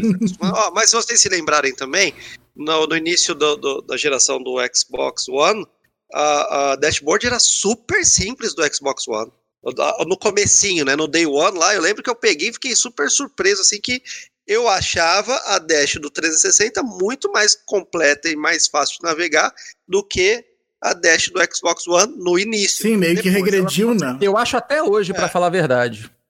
É. Mas... É aquilo, mas é aquilo, foi questão de velocidade. Muita gente já estava começando a reclamar no Xbox 360 que aquela interface toda com aquela movimentação em diagonal e um monte de, de avatares carregando ao mesmo tempo, aquilo já estava começando a causar é, uma demora na resposta da Dash entendeu? Eles, quis, eles simplificaram a Dash no One justamente para é, diminuir a necessidade de elementos gráficos que causassem lentidão no sistema e, mais importante, aquela função do snap que tinha e que depois foi removida mas aquela simplificação para o Snap, para você poder ter dois aplicativos funcionando ao mesmo tempo, um jogo e um outro aplicativo paralelo. Depois eles mataram isso. Tanto que as últimas atualizações começaram a recolocar no Xbox One o avatarzinho, criaram aquele avatar de alta qualidade, mais bonitinho e tal. Eles já começaram a tentar trazer um pouco daquela dash do 360 mesmo. E Aparentemente eles gostaram tanto que é a mesma Dash que foi empurrada para o Series S e Series X. É, mas eu acho que baseado em tudo que a gente conversou, dá para fazer uma analogia e ver que todo o começo de, de geração é conturbado mesmo, não, não vem com tudo. Oh, yeah. Eu acho que começou até bem. né? Alguns problemas que deu no Series X, mas que eu achei tudo contornável. E, e no PlayStation 5 tá um pouco mais grave. Mas, por exemplo, como eu tô com pouco tempo de experiência, mas o pouco tempo de experiência que eu tive me agradou bastante. Eu acho que tá ok, bem para ser o início de geração tá muito bom. Eu, eu, imagino que até até o meio do ano que vem vai, tudo isso vai estar tá resolvido. Imagino, né? E você e você tá por isso. Você e você tá curtindo a sua a sua Dash em 4K? Hum, tô. Tá, tá lindona. É, porque quem tem o Series X vai ter que ficar com a Dash em 1080. Lamentável. Ah, tá brincando, eu não tinha visto isso, é, cara. É verdade, Sim, é. rapaz. Por que isso? É, é, questões de performance, será? Não, não, não, não, não é possível. Não, não, é, não, não é por isso, é, é a opção deles mesmo. É. Opção do quê? Não é possível, cara. É, Fala é mesmo. Do... Pra, é, pra liberar, mais, pra liberar mais memória. Eu não tô no papo da coruja, eu não posso dar uns. Que, porra? Que... Pra liberar é. mais memória pros jogos, ah, memória Ô, quanto? Gente, gente, vamos, vamos, vamos, vamos partir pro próximo assunto, que esse aqui que era pra ser o menorzinho, os caras sabem que vem depois. Só, só, só, uma coisa que o Júlio César aqui perguntou uma coisa interessante. A pergunta que não quer calar: Isso. esse material utilizado em console branco amarela como antigamente? Dizem eu espero que não, que não né? porque eu tive, é, eu tive não, o, né? meu, o meu Super Nintendo que amarelou assim feio ao dos anos, né? E eu espero, até o momento eu não consigo identificar nada, é claro que eu não, não fico pegando meu controle com a mão suja. As placas em volta do PlayStation 5, elas são é, é, retiráveis, né? Então, provavelmente em algum momento a Sony vai, vai lançar outras placas. Quando tiver uma toda preta eu vou comprar, porque eu não quero um console branco. É, ou se tiver uma customizada do Miles Morales, alguma coisa, eu, eu faço questão de ter. Mas... Se tiver o invisível, eu também vou querer. Eu vi em algum lugar que não, hoje em dia o material. Feio, ele fez placa também. Não, eu vi, eu, eu vi em algum lugar que hoje em dia o material é diferente, que não amarela tanto como antigamente, que, que antigamente amarelava mais. Podia ter da capinha do Harry Potter, né? Que você desaparece com o console. Mas olha, se for para botar um, um, um, ponto final no, no, assunto do PlayStation 5, porque a gente tem outras coisa, coisas para falar, eu não quero terminar falando só mal. É, Astros, a Astros Playroom é uma delícia, eu recomendo demais. Eu platinei semana passada, eu recomendo demais. Miles Morales eu terminei ontem à noite, maravilhoso. A gente não falou de load times. Os load times são ridiculamente pequenos, quase inexistentes. Para quem jogou o Spider-Man, o original no PlayStation 4, quando você. Eu não tenho o PlayStation 4 Pro, então eu não sei se o load era muito mais rápido, mas quando você ia num, num, num Subway, que é o, o, o negócio lá de que você fazia um fast travel para outro lado, você demorava ali de 5 a 10 segundos, ou agora não dá nem para piscar. Você faz o, o, load, ele pum, ele já entra. E lindíssimo, o, o, jogo lindíssimo em 4K aqui com a minha televisãozinha 4K, o, é, a história é muito bacana, a jogabilidade maravilhosa e ele dá um, um um pontapé aí pro futuro da franquia também, que eu acho que vai ser muito legal. Recomendo demais se você tem a oportunidade de, de comprar um PlayStation 5, de você jogar ambos esses dois jogos, que são demais. Recomendo demais. Certo. Tá, pode deixar, pode deixar cadeirinha, eu mando um abraço para minha mãe. Minha mãe apareceu aqui ainda há pouco, falando que estava sentindo cheiro de incenso na casa. Eu tenho incenso aqui, mas ainda não acendi. Então não sou eu que estou viajando. ah, não sou eu que estou acendendo incenso. Ok, já falamos o suficiente de PlayStation 5, já temos as nossas primeiras impressões aparentemente muito boas, então vamos para o filé mignon do programa de hoje. Sim, The Game Awards vem aí. E é hora da gente discutir um pouco a respeito dos indicados à premiação. Obviamente, teremos um programa discutindo se os ganhadores realmente mereciam. Mas hoje vamos é, esmiuçar quem está é, concorrendo, ver se é, essas indicações são realmente válidas. Vamos pular uma série de indicações para esse programa não terminar às duas da manhã, mas vamos começar ouvindo a voz do nosso querido Cadelinho. Ele não está aqui no momento, porque ele precisou viajar a família é importante, então tá mais que certo. Só que nosso gênio profético não poderia deixar de participar. Então ele mandou um áudio pra gente. E ele tá lá no chat também. Tá, e ele tá no chat, ele está acompanhando, então ele vai se ouvir. Vamos ver se ele gosta da própria voz. Vai ser um negócio meio incept. isso, isso, isso. Isso. Então, Dart, se o áudio estiver no ponto, dá o play e vamos ver o que, que o Cadelinho tem a dizer. Tá, vou colocar aqui.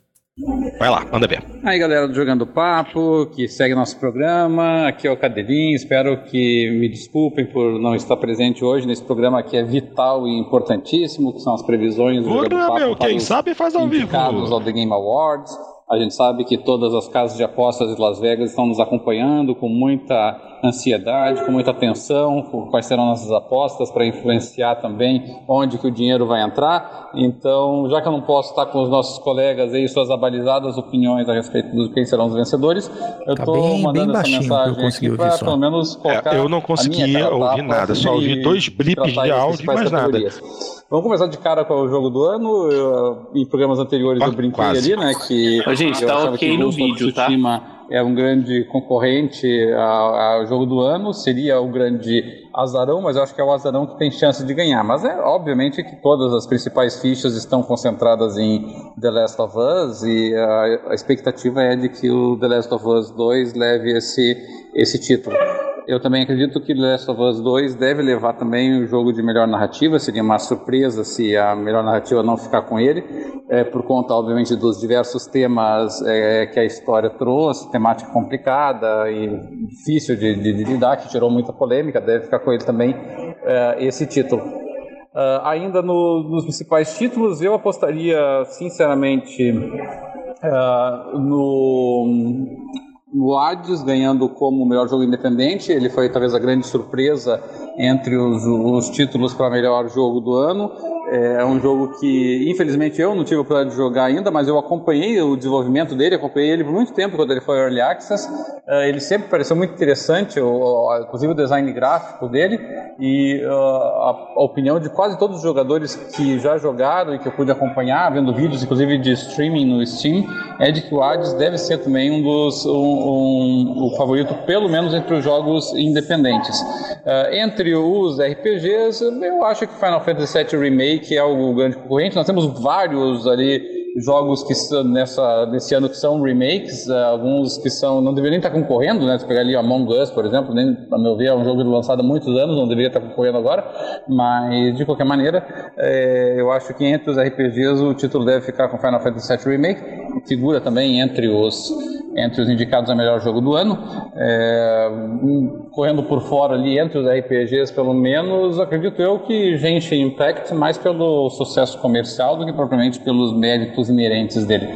E com relação ao jogo de ação, tem uma disputa interessante ali entre Doom e, e o próprio Hades, mas eu acho que o, o Doom deve ganhar de Hades, porque uh, na categoria específica, nos méritos específicos da categoria, é, Doom foi amplamente elogiado, é, é, o jogo mais bem recebido é, desse gênero do ano, pelo menos focado nessa parte de ação. Então eu acredito que essa seria deve ser o vencedor nessa categoria. E aqui para não me alongar demais com vocês, foram as principais previsões aí que eu gostaria de fazer. Óbvio que tem muitas outras categorias, mas eu acredito que a não ser que realmente Ghost of Tsushima, Ghost of Tsushima tem uma chance razoável de de concorrer na parte de design gráfico. Ali, design gráfico é uma disputa muito boa entre Ghost of Tsushima, Ori e o próprio Hades, mas eu e obviamente o Last of Us 2. Mas esse é um título que talvez o Ghost of Tsushima consiga arrancar do Last of Us 2. É, o Ghost of Tsushima é muito bonito é, na sua no, na sua direção de arte. Então, é, se fosse para apostar aí, depende do Ghost of Tsushima arrancando, beliscando alguma coisa do Last of Us 2, eu, eu arriscaria que talvez é direção de arte.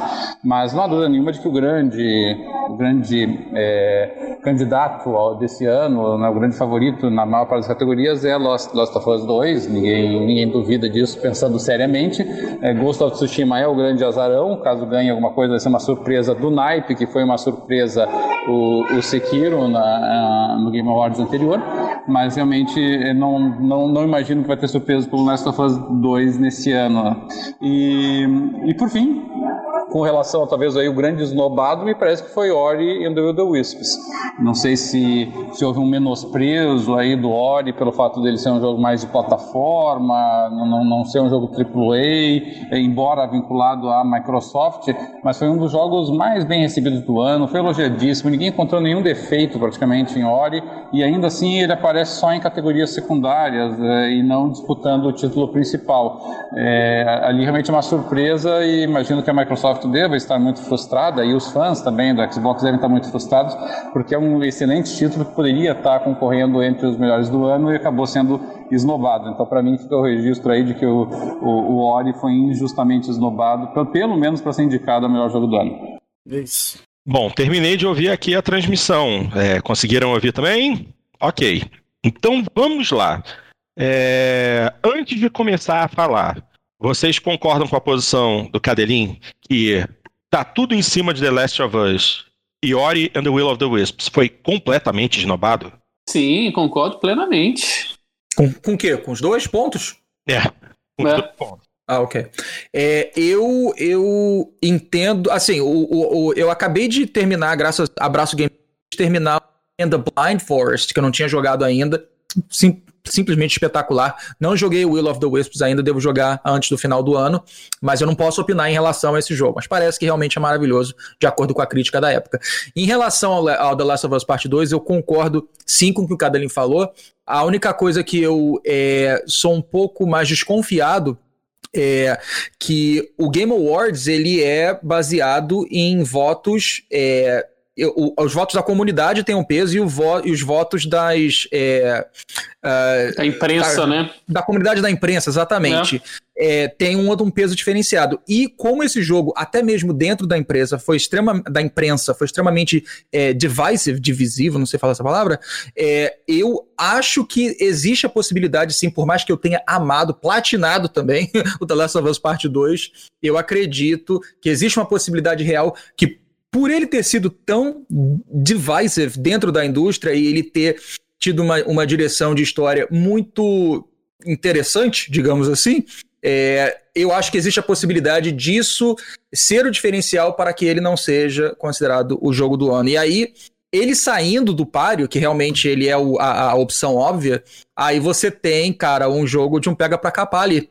É, aonde eu só acho, por mais que eu não tenha jogado, que Doom Eternal tá ali mais pelo joinha. Eu não acho que ele tem uma, uma grande chance de ganhar o jogo do ano. Você tem o Animal Crossing, que é, é obrigado Covid, basicamente, né? Um jogo que faria muito sucesso todos os anos, mas como saiu em 2020, é inegável o impacto que ele teve. Não foi só em 2020, acho que foi em março de 2020 ou abril de 2020, que é assim, um alinhamento de estrelas pro lançamento desse jogo, né?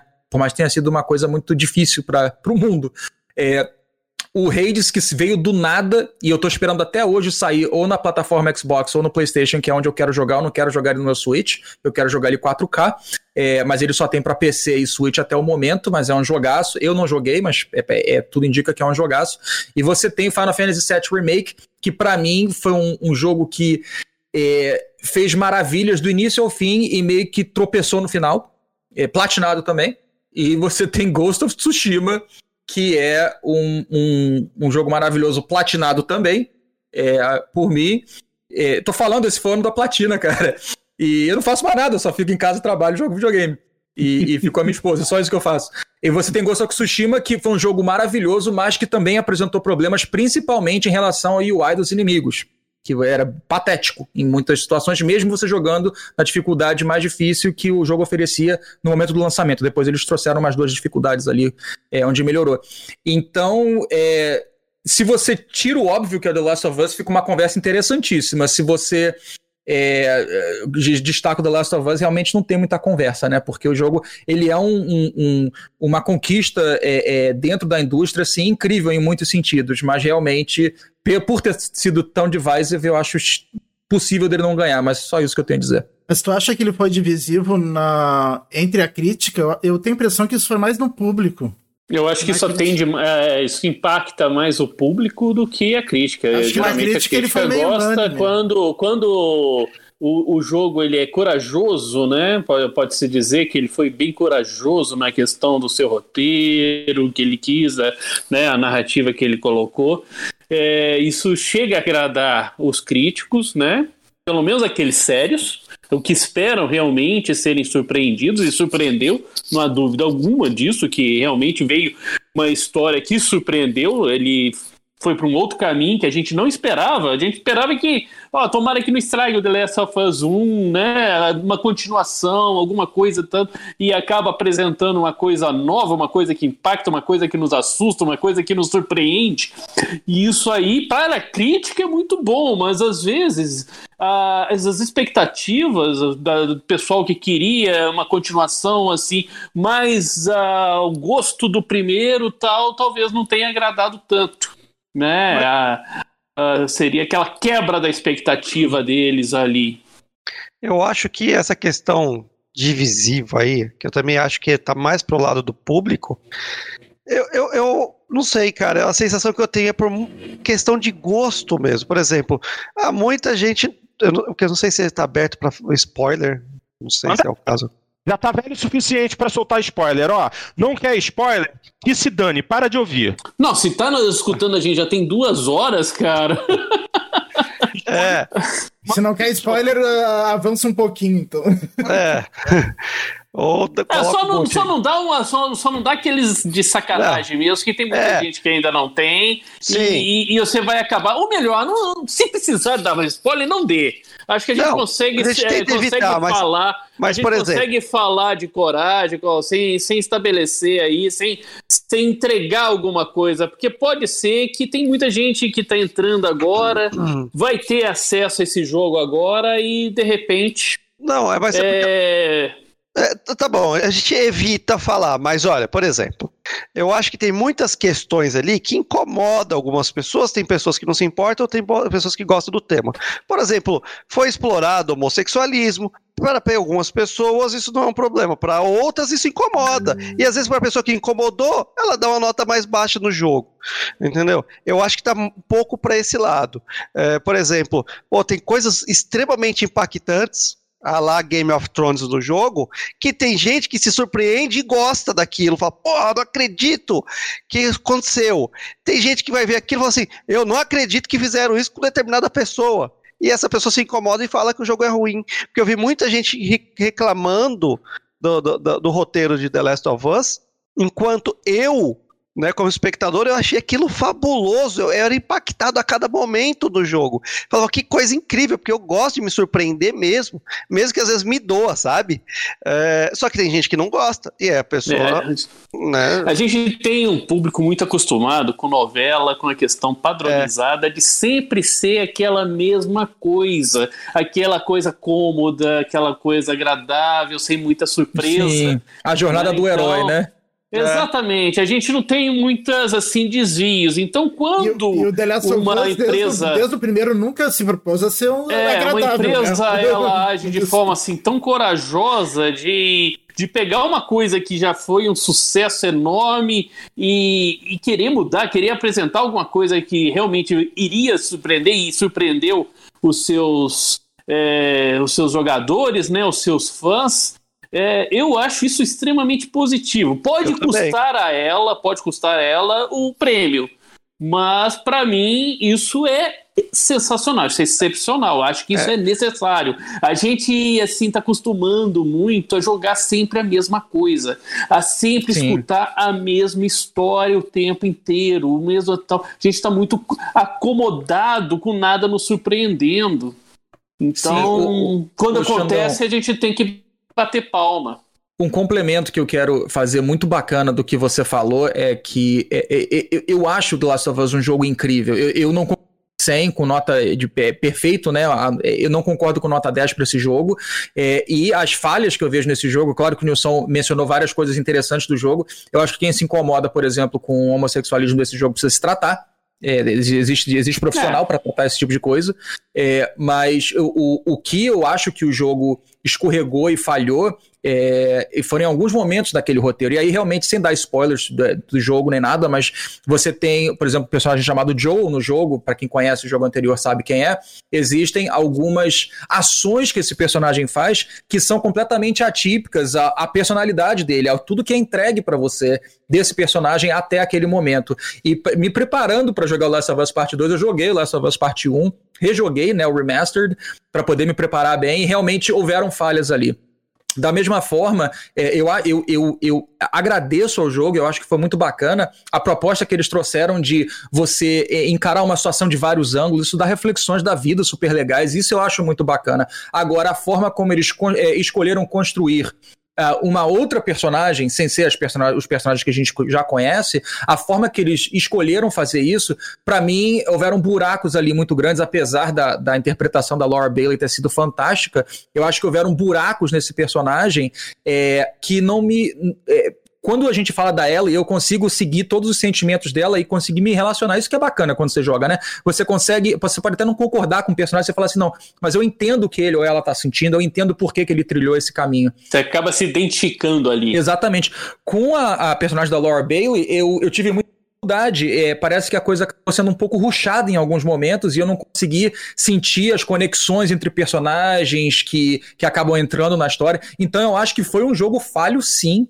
É, e é, alguns outlets, eu, eu, eu tava querendo procurar aqui, mas eu não achei é, de última hora. Mas a minha lembrança é que outros outlets, eu lembro que a IGN deu nota 10 e foi extremamente criticada, porque não é um jogo perfeito. O Last of Us Part 2 é um jogo magnífico. É, se a gente estiver é um procurando o jogo perfeito, a gente nunca vai achar, né? É. Mas tem alguns que chegam mais próximo. Mas que chegou próximo foi o Zelda, né? Então, fora ah, isso. Cara, mas olha, meu, eu não sei. Eu realmente acho que perfeição é demais para falar. Não, mas foi um jogo, cara. Coisa. Mas o The Last of Us foi um jogo que a, a, minha esposa ficou assim, cara, não acredito que você. Eh, dois dias depois que eu tinha terminado o jogo, ela falou assim: Eu não acredito que você tá assim, com essa cara, por causa do jogo ainda. Eu falei, é, sim. É, te entrega uma jogo, experiência, né, ele cara? Me tocou, Mexe com cara. você. É, é, é, aquele jogo você vai lembrar dele daqui 20 anos. É um jogo que te entregou uma experiência única, que mexeu com seus sentimentos ali, te fez você aleg... te fez ficar alegre, te fez ficar triste, te fez ficar com raiva, te fez Foi, ficar cara. deprimido, oh, né? Não, te, mas... te fez ficar com medo. É, mas alegre, não é só alegre eu acho que não. Né? cara. cara, mas um jogo que assim que fez eu ter ódio e extrema empatia pela, pelo mesmo personagem, eu nunca vivenciei isso nem num filme, cara. Porque eu tive ódio daquele personagem, ódio, e daqui a pouco. E depois começa a gostar do personagem. Daqui a pouco começa a gostar. Achar, se identificar com o personagem, começar a pensar, cara, eu teria tomado a mesma atitude se eu tivesse. Exatamente. Não, mas e quando. Né, eu teria feito uma coisa bem parecida, eu teria, teria tido uma mesma uma decisão idêntica a ela. Cara, eu, eu, eu tive reações coisa. de pegar o controle, dar pausa e colocar o controle do lado no meio do gameplay e falar assim: eu me nego a fazer isso. Porque isso o jogo tá fazendo eu enfrentar alguém que eu não quero enfrentar. É. Entendeu? Isso, eu, não... eu, ia perguntar isso pra Tô você. Tô vendo no YouTube gente, vários joguei... youtubers uh, fa fa fazem isso assim. Não, não vou fazer eu isso. Joguei... Cara, você Eu joguei você esse jogo suporta. em live stream. Eu tenho isso registrado no momento onde eu precisava apertar círculo para fazer uma ação é, é, é, é, que ia bater num personagem que eu queria, eu não consegui. Eu fiquei uma meia hora, eu falei, não vou, eu não vou fazer. Eu larguei o controle e comecei a conversar é. com o chat e falei, gente, vamos falar. Não, não vou, eu não vou, eu não vou prosseguir nesse jogo. E eu precisei meio que dar um temos uns cinco estágios dali. Né? É, eu falei, não, peraí. E quando eu fiz, eu fiz puta. Eu falei, eu não quero fazer isso. tipo, é, é, é, isso eu acho que é o mais legal do Last of Us. Se ele, se ele tem, tem alguma coisa para te entregar, e o 1 fez isso também muito bem, é que, tipo assim, você não tá controlando porra nenhuma.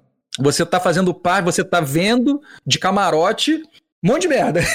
e Não você é, cara. no controle. Aquele jogo, ele te tira do eixo, ele te descontrola as suas emoções. Porque você acha que você está seguindo numa linha emocional e daqui a pouco você vê que é tudo diferente, você começa a não saber que, de quem que você gosta, de que, por quem você torce, quem que você quer que viva, quem que você quer que morra. Então, eu acho é, que e... esse jogo merece ser o jogo do ano por conta disso, que eu nunca é, uma... vivenciei isso com outros jogos. É, é, e uma coisa que é, que é legal é o seguinte, quando a gente joga, a gente tem aquela a sensação que você está controlando, né? Que você tem um controle da, daquele mundo, você tem um controle do seu personagem, você tem um controle da situação.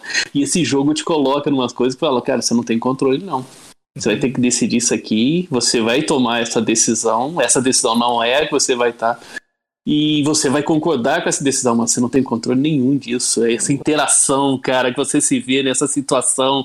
Né? Porque o jogo ele é diferente do cinema, que é uma. que é uma diferente. O cinema é uma questão passiva, né? Você tem identificação, você passa medo, você tem emoção, você passa, né, tudo no cinema de forma extremamente passiva. No jogo, não, é ativo. Você está ativo ali, é você que está agindo, você que está fazendo os movimentos, você que está tomando, em tese, aquelas decisões. Então isso aí te mexe, isso aí realmente traz uma carga assim emocional, é. traz uma carga pesada, cara. Então esse jogo exatamente, eu acho que aí isso aí, essa sensação, essa experiência que ele te passou é que realmente faz ele merecer estar tá aí no não é perfeito, tem falha de roteiro, tem né, alguns probleminhas, mas isso que ele te passou, cara, poucos jogos, pelo menos assim, me fizeram passar. Ah, com certeza, eu, eu também. Olha, concordo muito. Foi o jogo que, para mim, ele foi o jogo que fez com que eu decidisse comprar o, PlayStation, o PlayStation 5 é, agora, porque eu tenho esperança que saia ele uma versão remasterizada, porque para mim é o jogo do ano, cara. Esse jogo ele mexeu comigo. É o jogo. É, eu vou te falar que não vai é, ser só é, você não. É, eu não vou dar spoiler da, da, premiação que vai ser ainda daqui uns dias, mas vai ser o jogo do ano. De, depois procurem. É difícil não ser. Procurem uh, no YouTube o, o Cell Beat jogando. Nossa, ele na, chorou pra cá. Na parte, na parte que, que troca lá no, no, no, no meio do jogo. Ele começa a jogar e diz: Onde é que tem um precipício aqui para eu me jogar? boa. boa. É. Você sabe o que, que mais mexeu comigo nesse jogo, gente? De longe, assim, de todos. E esse é um momento, é um jogo que tem muitos momentos que, que mexem com você de formas muito diferentes, o que é legal, não é é, né, você pega o jogo X, por exemplo, o Doom Eternal, ele vai mexer com você sempre da mesma forma milhões de vezes. O Animal Crossing vai fazer a mesma coisa. É, o Doom Eternal é adrenalina o tempo inteiro, cara. É. Você sai do jogo, você, você não consegue fazer mais nada Sim. no dia. O Final Fantasy VII mexe com você, é, mas assim, é, ele tá apertando o mesmo botão o tempo todo na, é, né, nas suas emoções. Cada jogo tem isso. O The Last of Us Part 2, ele, ele, ele aperta diversos botões ali. Ele tem, ele tem um leque de, de emoções para te dar. Agora, a maior de todas, e aí é um mini spoiler do primeiro, tá? Que foi lançado há tá, milhões tá, primeiro, de anos primeiro. atrás. É, não sei se vocês tentaram fazer isso, mas é, basic, basicamente o, o, efeito borboleta do que acontece no final do 1 é o resultado de tudo que acontece no 2. Então, o que, que, que, que o gênio aqui tentou fazer? Eu fui no meu save do 1, do remaster que eu tinha acabado de jogar, e na última cena é, eu tentei não matar ninguém. Né? Quando você entra na cena e você tem três doutores, eu tentei não matar ninguém. Sim. E os filhos de uma égua da, da, da, da Naughty Dog, eles não permitem que você prossiga. Não sei se vocês lembram, mas quando você chega não, lá no, no, na última fase do jogo, você tem três doutores e você tem a Ellie deitada. Uhum. É, Nossa, eu matei você, todo mundo. Você, então, eu matei todo mundo também quando eu joguei. Só que você tem como com matar gosto, os dois doutores com do lado. Gosto, vontade. Mas você sabia que tem como você não matar os outros dois doutores? O primeiro você é obrigado a matar. Não importa, eu matei com gosto. É, mas pagou caro. Mas pagou caro. Veio com juros, cara. Veio com juros de 20 anos antes de, de desenvolvimento do 2. Mas é, é, é, interessante, cara, que assim, é, é para todos os erros de roteiro ou, ou, falhas, escorregões que eles deram, realmente o, o é, em, em, muitos momentos eles acertaram muito. E como o, o, o Cadelin tá falando no chat ali, pela própria quantidade de tempo destinado a Last of Us nos comentários, já indica o motivo pelo qual ele é o favorito. E realmente, assim, eu acho que um total de zero pessoas genuinamente ficarão chateadas se Last of Us é, ganhar. Se ele perder, eu consigo entender. E aí, ah, não, não, é... não consigo, não consigo. Eu não consigo. Eu vou ficar puto com você, para. Mas vamos, vamos, vamos, A gente até gosta falou de Last of Us 2, né? Tem muito jogo. É, é aqui é spoiler free review do Last of Us Part 2, né? a gente tá falando do Game Award. É, a gente já falou da, da categoria de melhor jogo, né? Agora vamos. É, melhor jogo, melhor direção. Muita coisa já. Peraí, melhor direção não, porque a gente tem que lembrar que em melhor direção tem alguém metido ali que é Half-Life Alyx, que é Alex. Exato, Alex. Que... Ah, como é que é, Celso? É, é Alex, é isso mesmo. Alex. Portinho fala inglês fluente, ele sabe, pô. Mas então. É Mas você é mais bonito. Tem, não tem. É. sua, voz é mais, sua voz é mais É, é adocicada. Mas justamente essa. A gente está falando de, de melhor direção num jogo de realidade virtual que teve, assim, um, um, público relativamente limitado, né? Só quem tinha um bom equipamento de realidade virtual num PC bacana pôde jogar. E ainda assim foi um jogo que mexeu com muita gente, que teve uma ótima direção. Sim, e Portinho, né, não, não querendo te interromper, mas acho que é pertinente o que você está falando, e rolou uma treta também logo que foram anunciados os, os jogos é, do, do ano do Game Awards, né? Pra nomeados para melhor jogo do ano, que algum, alguns outlets ficaram revoltados que o, o Half-Life Alex não entrou. Porque falou assim, ah, porque muitos outlets não tiveram oportunidade de jogar, é, eles juram, assim, o próprio Ryan McCaffrey do IGN e tudo falaram, cara, é, é uma travesty esse jogo não está sendo considerado porque os outlets não tiveram a oportunidade de jogar, porque é, é a melhor experiência de VR na, da história da plataforma e da história da indústria é, potencialmente. Eu, infelizmente, não posso opinar porque não tenho um set de VR aqui em casa, mas é. interessante é, você ver esse argumento, né? Uma coisa que eu quero chamar a atenção aqui, né, e até que o nosso gênio profético, o Cadelin, colocou ali, né, que o, é a cota da Valve, né, e a Valve, ela é a Mary Streep, né, é o Daniel Day-Lewis, né, você tá participando, tem que ganhar tudo.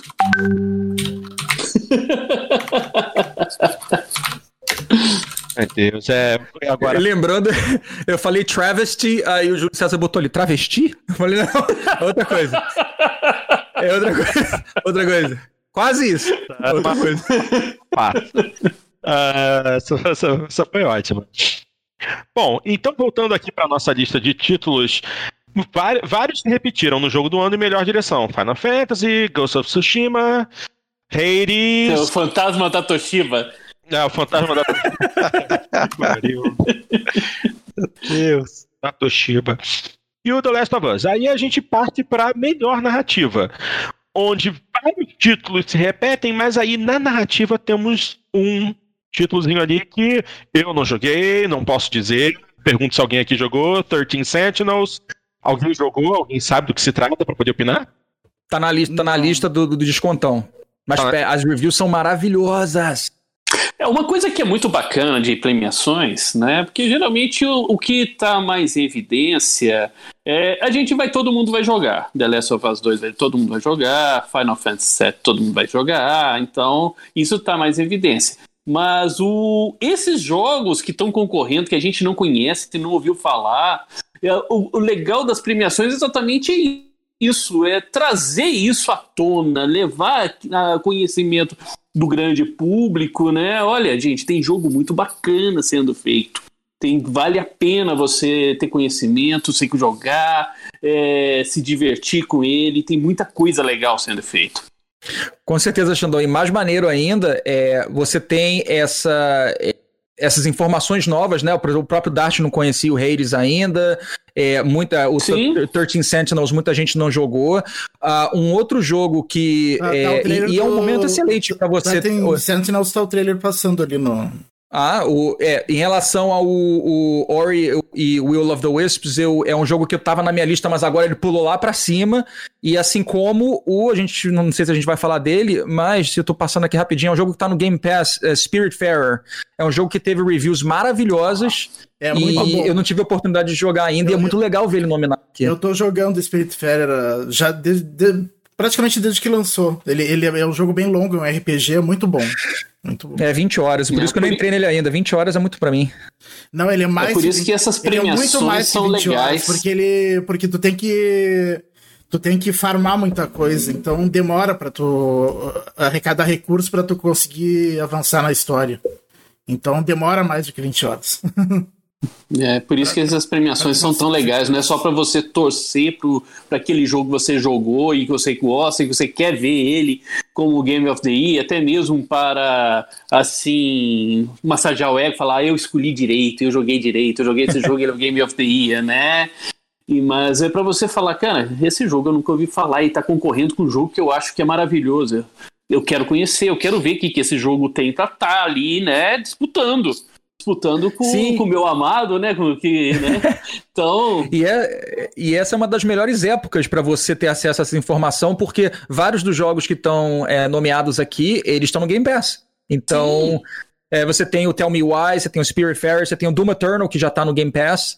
É, e, você, e, a maioria desses jogos já também vão estar tá em promoção, se não agora, agora no Black Friday, se não no Black Friday, durante o Game Awards, normalmente o Jeff, Jeff Keighley faz uma mega uh, acordo, né, com, com várias empresas, a Steam, a Microsoft, a Sony, a Nintendo, Sim, elas fazer uma puta promoção. promoção. Então é, é, é, é maravilhoso, cara, maravilhoso. É isso aí. Bom, vamos lá. É, próxima categoria aqui que a gente vai discutir é aquela em que finalmente Ori dá as caras, é direção de arte. Obviamente, nenhuma novidade aqui. Final Fantasy, Ghost of Tsushima, Hades, Ori e The Last of Us. É, em algum momento Ori tinha que aparecer, né? E agora. Consolação, né? Não vai ganhar. Não, não acredito que ganhe. Não. Mas é, é um jogo que foi muito bem recebido quando ele foi lançado esse ano. É, as críticas foram as críticas foram e continuam sendo extremamente elogiosas e, e, estão corretas. É um jogo maravilhoso é um jogo lindo é um jogo gostoso demais tal. Mas é, infelizmente eu acho que o prêmio dele vai é estar nessa lista. É é, o que é lamentável, ainda mais se, você, se a gente levar em consideração que esse é um jogo que também está disponível no Switch, e no Switch a nota dele no Metacritic é superior ao Xbox. Pro Xbox a gente tem uma nota 90 e no Switch 93, com o selinho lá de Must Play do Metacritic. E é claro, tá no Game Pass. Obviamente está no Game Pass. Você tem Game Pass no PC também. No PC ele também teve uma nota muito boa. Cadê? Se a minha internet. É. Caiu, caiu para 88, o que ainda assim é uma nota excelente. Viu? Um, um user score. Mas aqui é a questão. É, mesmo que se não ganhe, não importa, joga ele. É. A experiência é linda, é uma experiência visual maravilhosa, cara. É muito lindo. É um jogo assim que vale muito a pena você você não perde tempo, você envia, investir seu tempo, né? Tem alguns jogos você fala, joguei perdi tempo ali com ele. Mas não, esse aí você está investindo seu tempo, você está ganhando tempo jogando ele. ele, ele basicamente ele foi esnobado mesmo. Só colocaram ele na lista para dizer que tem algum jogo da Microsoft ali. Só por isso. Muito triste. Okay. Mas assim, só pra, pra, pra gente fazer um argumento um pouco mais fundamentado, porque eu não joguei esse jogo, então eu não posso argumentar a favor dele. É, existe alguma categoria onde ele não está sendo representado, onde vocês acham que é, que é um travesti, eles não estarem ali? Uma travesti? travesti. não, mas falando sério, porque eu não joguei. Sim, é, sim, é, é, eu acho que ele poderia estar entre os. ali, entre os. Game of the Year, um dos melhores ali. Você acha que ele entraria como jogo do ano, Xandão? Sim, sim. Eu não joguei. Dentro eu... desse ano aí, onde que. Cara, ele é muito melhor do que o Ghost of Tsushima. Mas é muito, não é pouco, não. Ghost of Tsushima, olha, ó. E pessoal vai, talvez também, alguns. Né? Talvez alguns aí não, não vão. É, pode até querer me bater, e pode até bater também, talvez eu mereça né, falar isso, mas ele é um Assassin's Creed melhorado. Olha só, se a gente for falar muito sério, Doom Eternal é um jogo de tiro. É, Doom Eternal é um jogo assim que você vai sair trincado, cara. Você sai completamente trincado, a adrenalina lá em cima. Você não consegue fazer mais nada no dia, cara. Você não consegue mais se concentrar em nada, nada, nada, nada. Ô, gente, um, um, adendo aqui, o meu último adendo que eu, eu, eu, tenho que ir embora, mas já que a gente tá falando de Doom a gente tá falando de Game Award, meu maior desejo, eu não, quero, não tô nem aí para quem vai ganhar, para quem vai perder no Game Awards. É, todos são ganhadores já. A indústria é, em 2020, mais do que qualquer ano, é, foi a ganhadora do ano, porque né, nunca, nunca a indústria foi tão bem, infelizmente, sobre as circunstâncias aí da pandemia. Mas por falar em Doom e Game Awards, o que eu gostaria mais de tudo no Game Awards é ver uma apresentação musical como foi a do Doom em 2016, se eu não me engano. Que, que foi cara, eu assisto... lançamento desse, né? Quando é o renascimento do Doom, né? É, do Doom 2016. É, e para mim foi a melhor apresentação musical da história do Game Awards e assim, eu daria um fígado para estar. Tá, um fígado, só tem um, né? Daria um rim para estar tá lá é, assistindo ao vivo. Realmente foi demais. É, cuidado que o... vai dar andando aí pra é. participar. sei lá. Dá o teu, dá o que é teu aí, né? É, Mas, é gente, é, eu peço desculpas aí de eu ter que é, me ausentar antes do final do Jogando Papo. Eu sei que só a minha presença aqui já aumenta 40 minutos do tempo que eu falo pra caramba, mas eu sou extremamente Não, apaixonado por jogos. Bom. E eu adoro vocês, cara. Saudade de participar com vocês, tá? Uma boa discussão aí pra vocês. É um bom lançamento do PlayStation 5 aí pra mim e pro Nilson. E, gente, fiquem com Deus. Um grande abraço aí, tá? E até a próxima, se Deus quiser. Mas valeu o convite aí, cara. Valeu, a gente se mais, fala. Até mais. Valeu, grande Celso. Um abraço pra ti. Valeu, gente. Tchau. Tchau, tchau. Tchau. Bom, é, como eu disse, é, Doom Eternal é bonito? É. Mas ele, ele só tem beleza. Ele é um jogo de tiro. Entendeu? Não, não adiciona tanto realmente. Concordo Não, ele não é nenhum jogo de precisão. Você não precisa, assim, que, que os jogos de tiro em que você tem que ter precisão. Na verdade, você, você, você, você atira para tudo quanto é lado, cara. É um jogo, assim, de adrenalina. É. É um jogo assim extremamente rápido, extremamente não, frenético, não, não extremamente colorido. Também, é, não tem, não tem nada assim bem é, construído, não tem uma história, mas ele tem é muita velocidade, muita cor, muito tiro. É, então é é uma experiência assim, né? Lise... Não, lisédica não seria, né? Mas é uma experiência assim bem. é bem, é bem é, de drogado mesmo. Exatamente, daquela, daquela, daquelas lá de, de que você. O cara cheirou foi um quilômetro, de, né? De trincar dente, né, cara?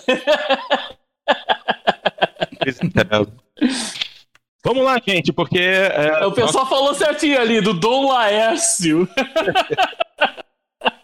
ah, meu Deus do céu, Dom Laércio, ninguém merece. vamos lá, gente. É, vamos passar para a próxima categoria, Que é justamente outra em que Ori aparece, que é melhor trilha e música. A gente tem Doom Eternal, Final Fantasy VII, Hades, Ori e The Last of Us. É, eu não vou opinar porque eu não joguei nenhum. Mas é aquilo. Muita gente falou bem da trilha de The Last of Us. E eu, particularmente, estou muito chegado à trilha de Final Fantasy VII. Isso aí porra, é um remake de uma trilha clássica Sim. com uma sonoridade também maravilhosa. Nobuo Ematsu, pelo amor do Santo Cristo. É. Então aí. Nobuo Ematsu é. É, aí eu ainda acho que Final Fantasy. É. É John Williams, né? É, é o John. Japonês. Do Japão, é isso aí. Basicamente. Né? Então é, é difícil, é difícil competir. Eu acho que isso aí é dele. Né? Acho que é dele esse, esse prêmio e é merecido, né? Trilha lindíssima, maravilhosa. É, vamos ver. A próxima categoria é melhor design de som. Não é música, é áudio em geral. Doom Eternal, Half-Life, Ghost of Tsushima, Resident Evil 3 e The Last of Us. O que, que vocês acham? Eu, é, eu acho que, o, que esse aí, talvez o, o fantasma da Toshiba, viu? Porque ele, o tratamento de som dele, a questão das mixagens, não somente a mixagem, mas também o, os sons do ambiente, do vento, que é muito importante ali. Ele é, é um tratamento de som muito bom nesse jogo. Se tem alguma coisa, é o tratamento de som desse jogo. Entendi. Cara, é, é, é, muito engraçado. O fantasma da Toshiba me pega sempre.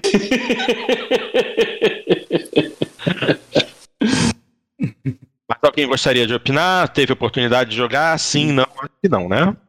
Não, não, joguei o. Beleza. Então, uma categoria que eu acho que vocês vão poder opinar.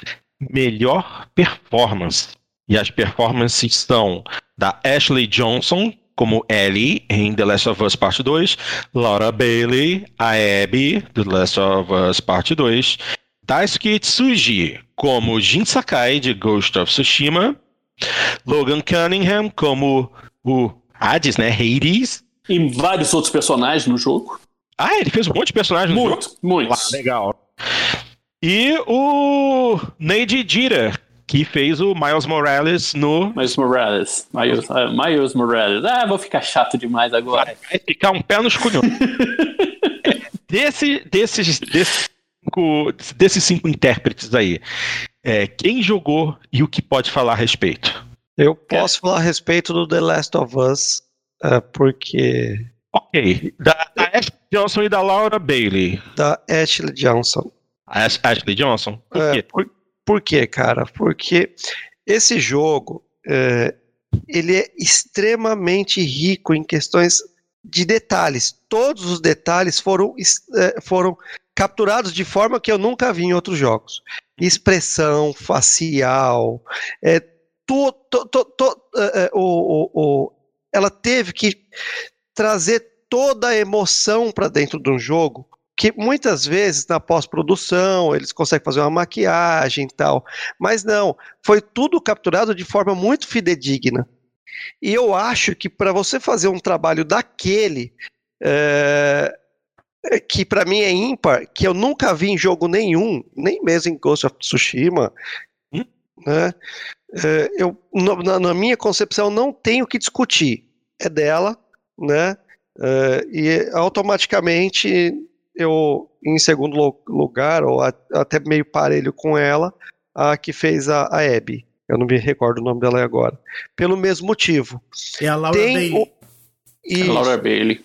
Tem, tem, tem uma, uma, uma qualidade de, de atuação ali e, e, e, e, captura de movimento e expressão facial que, que ali é digno de aplausos, na, na, minha opinião. Foi muito bem feito, né? E não é só uma coisa na hora que é capturado para pra, as cutscenes.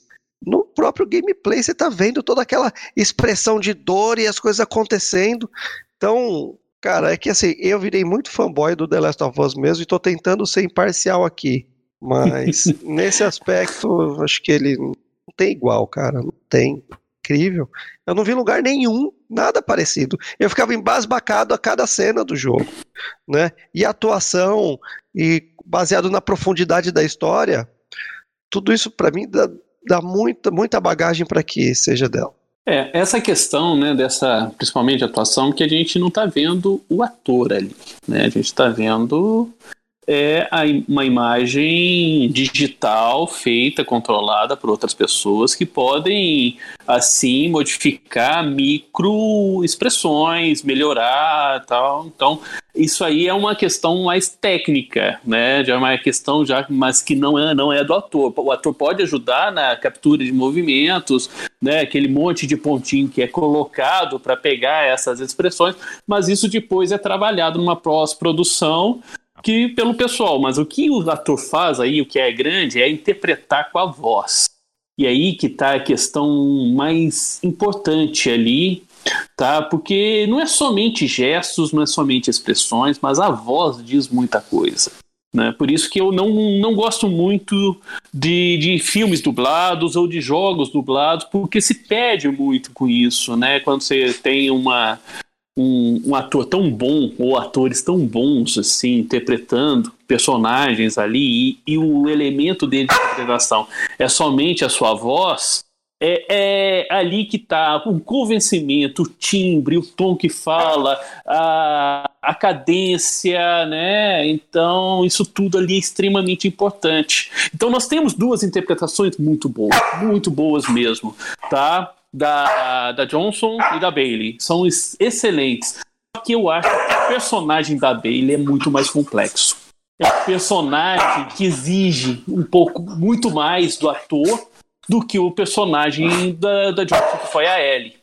Né? Então eu acho que nesse caso a Bailey mostrou assim uma interpretação assim extremamente é, fina, uma, uma, interpretação assim maravilhosa. Eu acho que ela leva esse prêmio por isso, por causa do personagem dela ser mais difícil de, de interpretar e por causa do, do trabalho fenomenal que ela fez.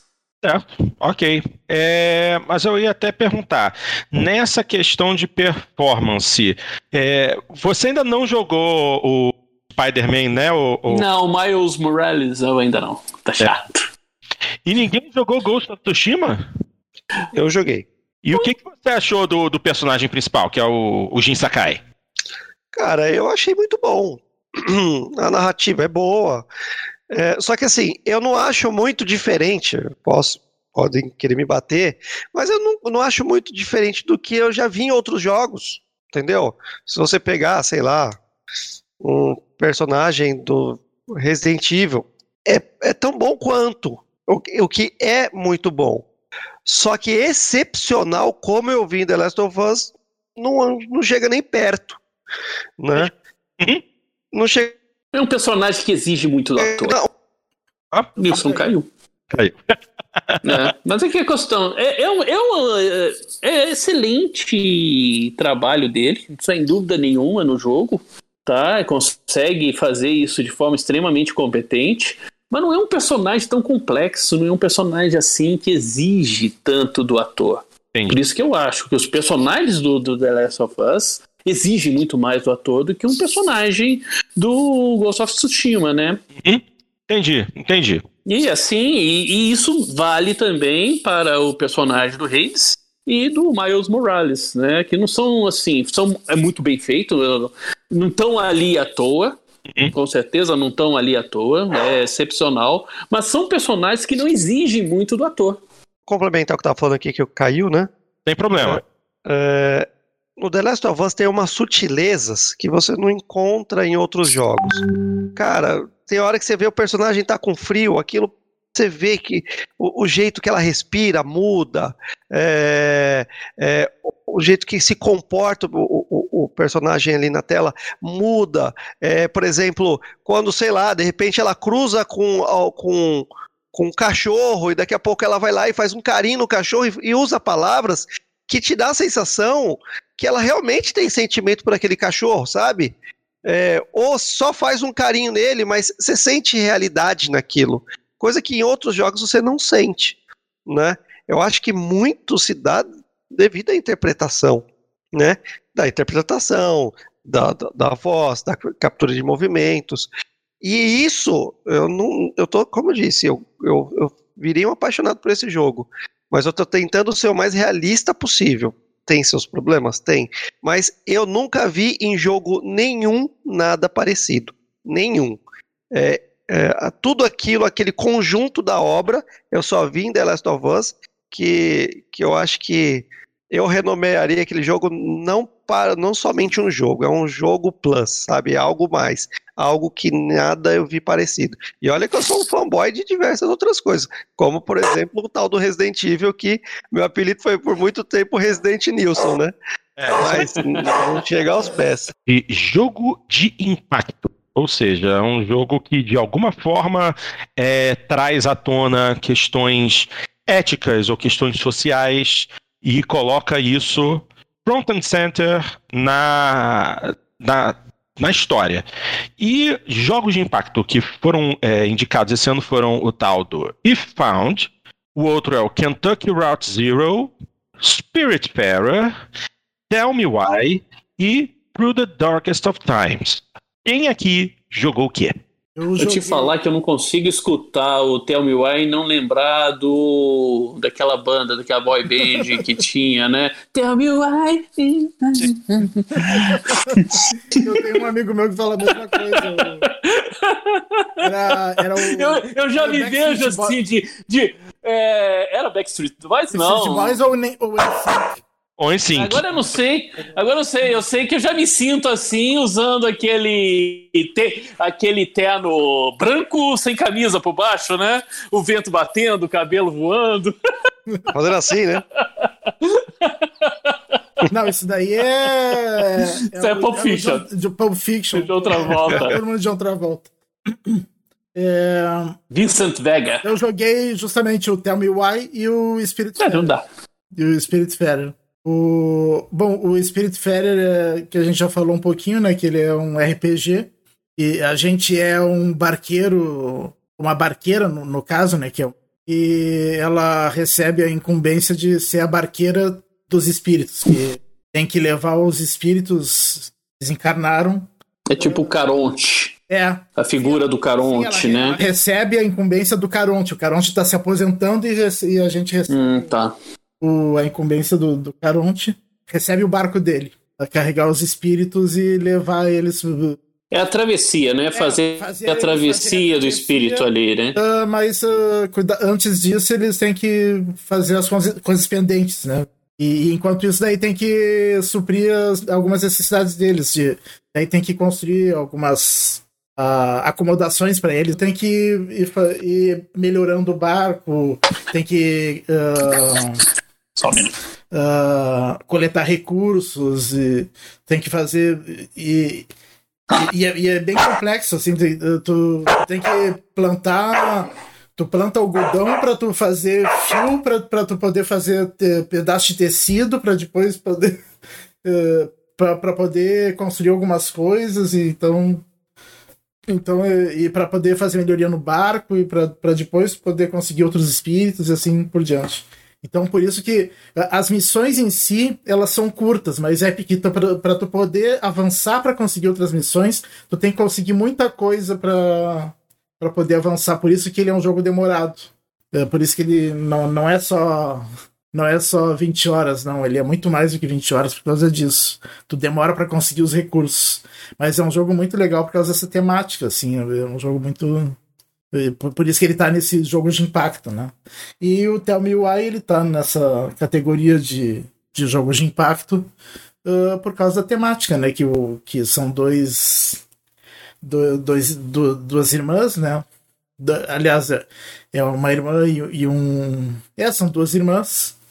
Que uma delas uh, é um homem trans, trans né? Que. que de, uh, e, e no, quando são crianças acontece uma tragédia lá que a mãe delas morre. E uma delas passa vários anos num, uma instituição de, Uh, porque ela é que acaba sendo acusada de ter matado a mãe e tal. E quando. é, é, tudo. É que parece que a mãe. Uh, porque a mãe inicialmente teria tentado matar elas, ela teria se defendido, alguma coisa assim. Daí ela volta pra, pra cidade e. E daí elas começam a tentar descobrir o que, que aconteceu na época e tal. Que... Então o jogo é todo nisso aí. E então é, é, bem. É muito interessante o jogo e, e é todo essa, esse mistério aí da cidade do que, que realmente aconteceu. Se a mãe tentou matar elas ou não, se o que que. Quem que matou, quem que não matou, o que que, que, que aconteceu. Então. Por isso. Saquei. É, legal, legal. Agora, agora uma coisa que me, me, me chamou a atenção nessa, que eu tava dando uma olhadinha o que que o que que o que que são os outros jogos que eu não joguei e eu uhum. vi que é, to, todos eles são de alguma forma point and click ou walking simulator. O único desses que não é é justamente o Spirit Fair. Então, uh, uh, e nos outros anos também a tendência desse tipo de jogo, uh, Games for Impact, também a maioria deles é desse tipo de jogo. Então eu tenho a tendência aí que a maioria desses jogos, Games for Impact, tem, é esse tipo de jogo. Eu acho que acho que é, é, é, é, mais fácil que esse tipo de jogo uh, seja seja assim, porque Entendi. eu acho que é mais fácil de tratar esse tipo de assunto assim, mais polêmico, através desse tipo de, de jogo mais narrativo, né, mais focado em história. É. É, é, realmente. Aí isso, isso é compreensível. tá certo. Agora, Vamos continuar. Fala, fala. Pode falar. Qual, qual pode levar? Como, eu não sei os outros três, mas, mas entre esses dois. Hum. Não, não sei. O Cadelin falou que o Spirit Fairer pode levar. Também acho que é possível que o Spirit Fairer leve. É. Não sei os outros três, né? Pode ser que, como eu não conheço os outros três, pode ser que um deles leve, né? Mas entre esses dois, eu acho que o Spirit Fairer tem mais chance. Ele causou mais ele, ele foi mais bem de crítica, pelo menos, né, do que o Tell Me Why. Certo. Tá certo.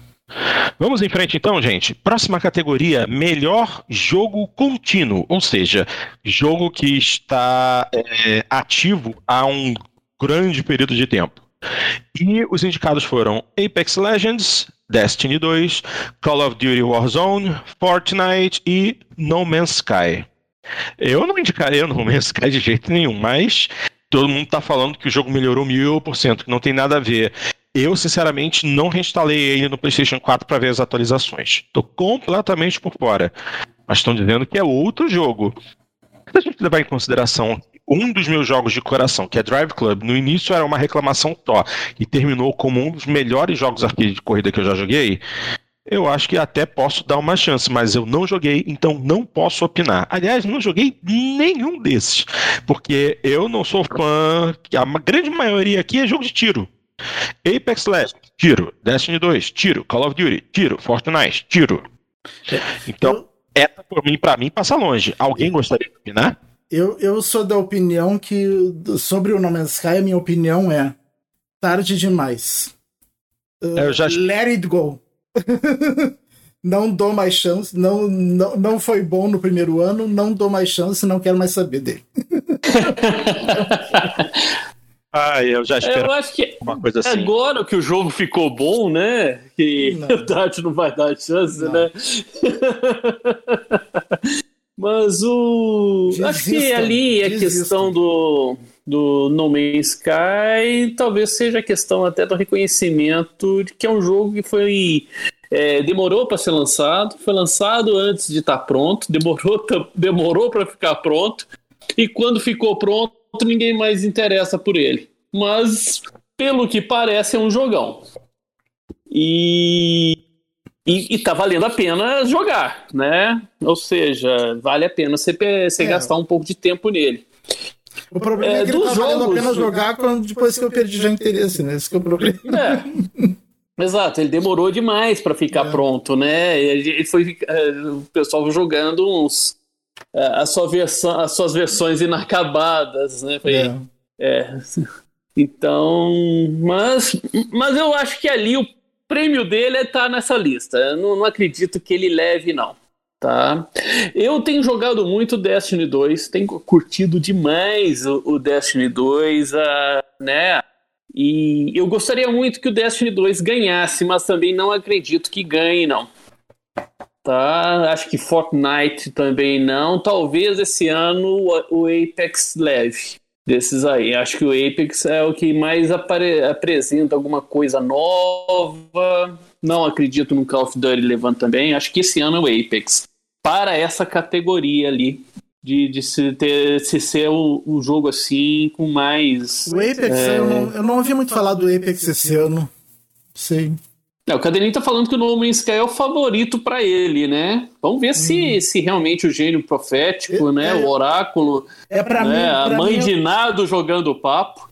Pra mim, eu acho que o COD tem chance, porque o COD esse ano bombou é, bastante, assim. É, o Warzone bombou. É, é, bombou, bombou pra caramba, pra dizer a verdade, né? É. É, eu tô, eu, eu tô extremamente o contrário do, do, do Cadelinho. Vamos ver o que, que é. Ele tá falando que o Apex pra ele é o azarão. Eu já acho, né, na minha opinião, seria, acho que seria o favorito aí para ganhar. E o No Man's Sky é favorito para ele e eu já acho que ele, se ganhar, eu vou ficar extremamente surpreso. Ai, Jesus. Ok. Vamos em frente, então. Próxima categoria. Essa legal. Melhor jogo independente. Ou seja, o melhor indie. Estamos falando desses títulos. Carry On, Fall Guys, Hades, Spelunk 2 e Spiritfarer. E aí? Outro jogo que eu escuto o nome e lembro da música, né? Carry on my way, but son.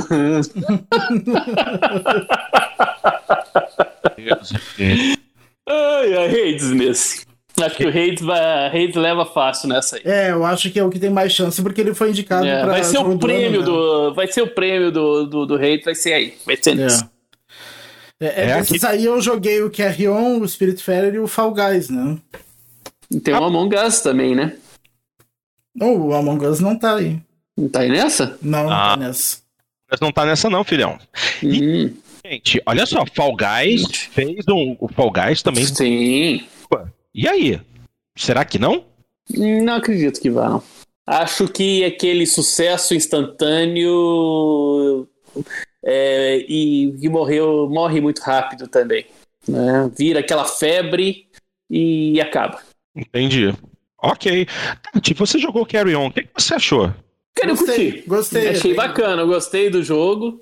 É. Tá, gostei bastante, né? A questão de você ser a, o, o, o ser ali, né? O, E tá tentando fugir ali dos, dos cientistas, tudo. A, a, as fases, a forma que. os poderes que ele faz, o, o puzzle, né? O puzzle do jogo ali, de você tentar descobrir os caminhos. Tá, eu achei isso bem bacana. Eu gostei do jogo nisso aí.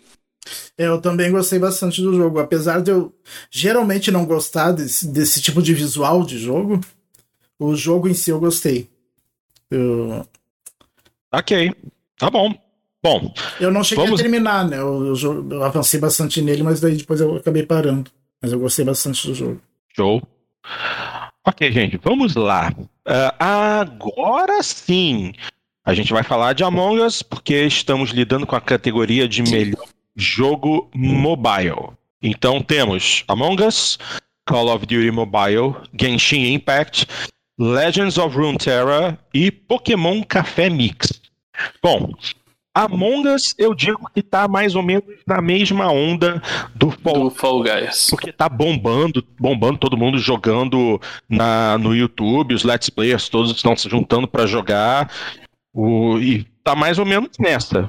E é um título e já tem tempo, né? Um jogo que foi lançado, se não me engano, em 2018, fim de 2018, não teve tração nenhuma inicialmente, só que aí esse ano, como é, alguém descobriu, alguém descobriu o negócio viralizou. Sabe o que, sabe o que que eu acho, Xandão? Eu acho que quem descobriu ele foram os jogadores de, de board games. Você acha? Uh, sabe por quê? Porque uh, o meu grupo de board game começou. Eu comecei a jogar ele com o meu grupo de board games antes dele começar a bombar no YouTube.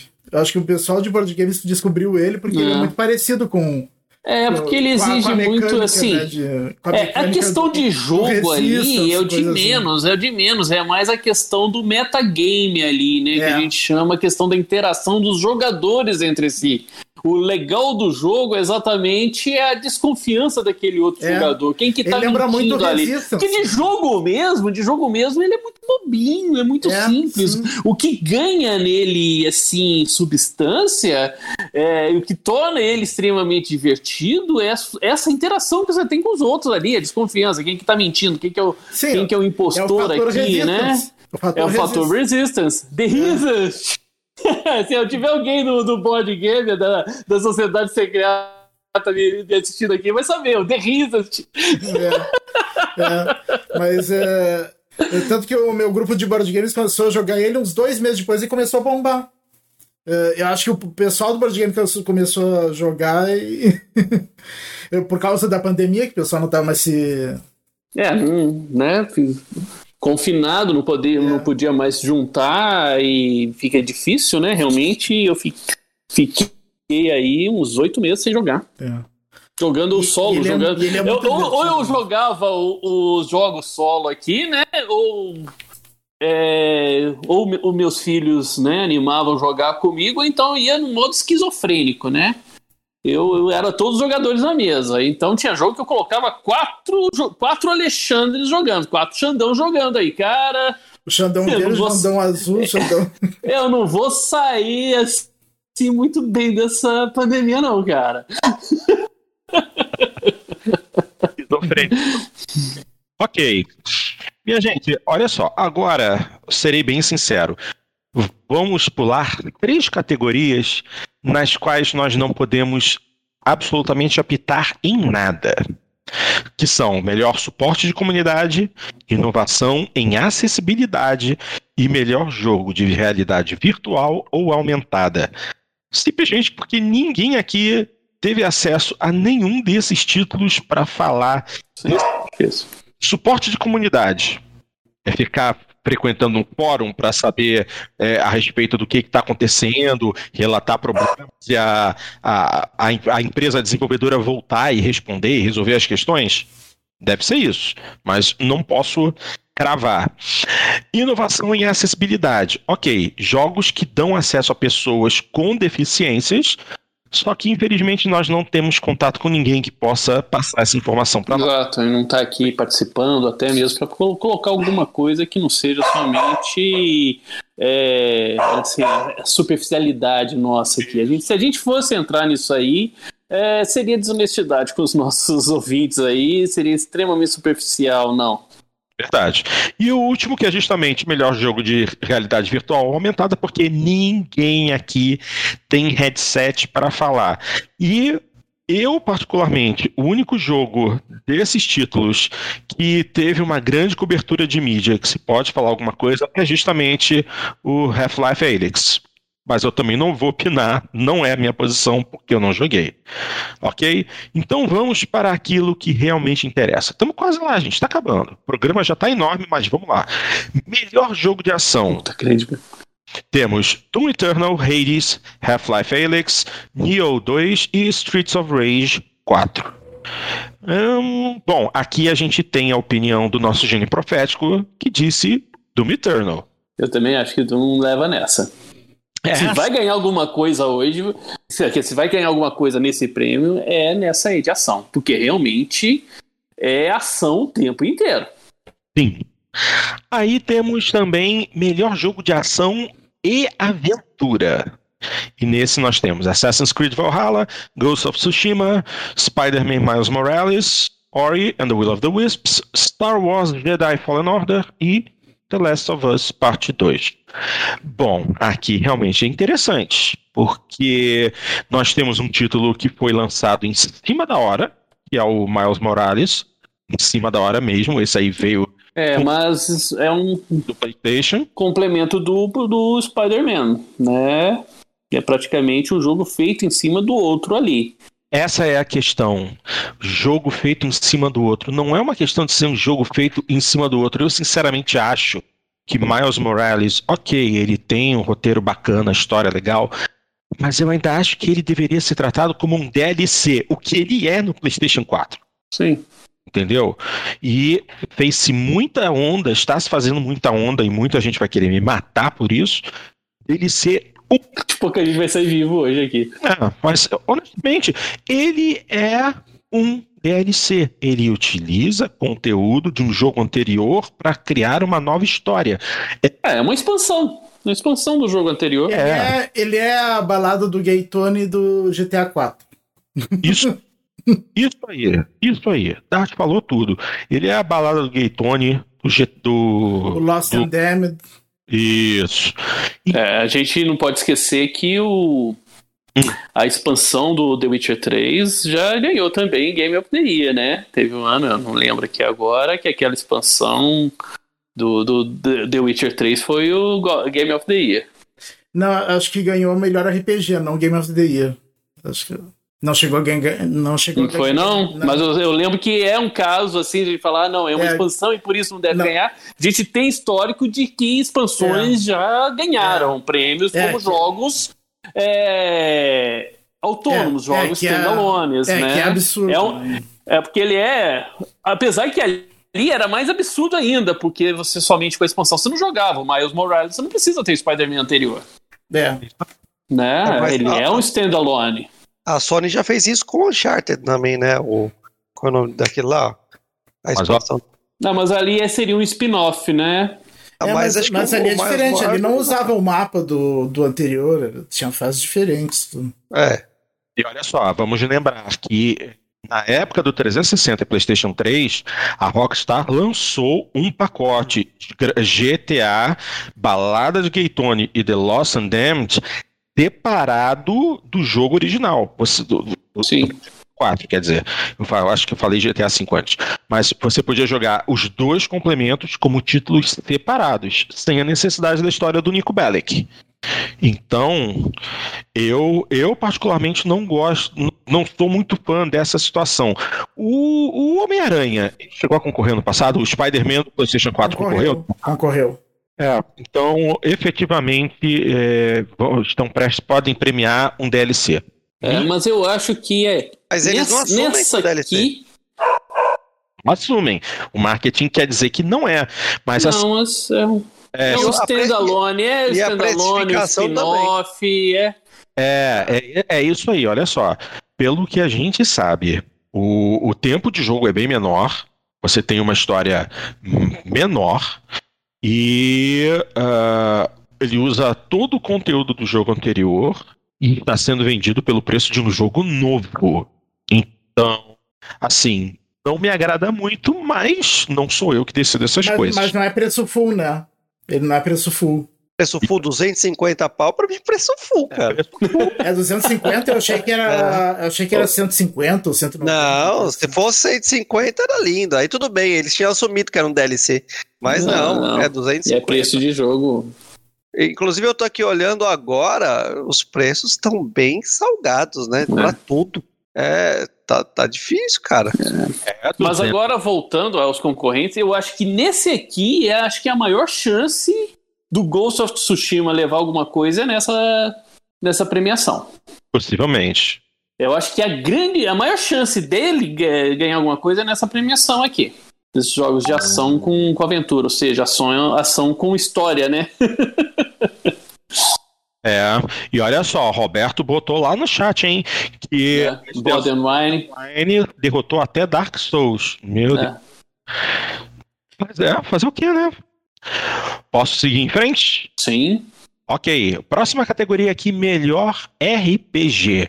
Final Fantasy VII Remake, Genshin Impact, Persona 5 Royal, Wasteland 3 e Yakuza Like a Dragon.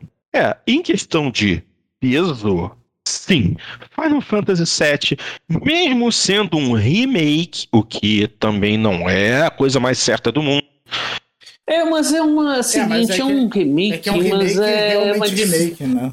É, é, um, é, é um jogo assim. Acho que é até difícil você falar que ele é um remake, porque o jogo Final Fantasy VII é tão antigo, né? E, e se mudou- modificou-se tanto ali na questão da gráfico, jogabilidade, tempo ali, que você tá falando. Ele pegou uma história antiga e fez um jogo novo.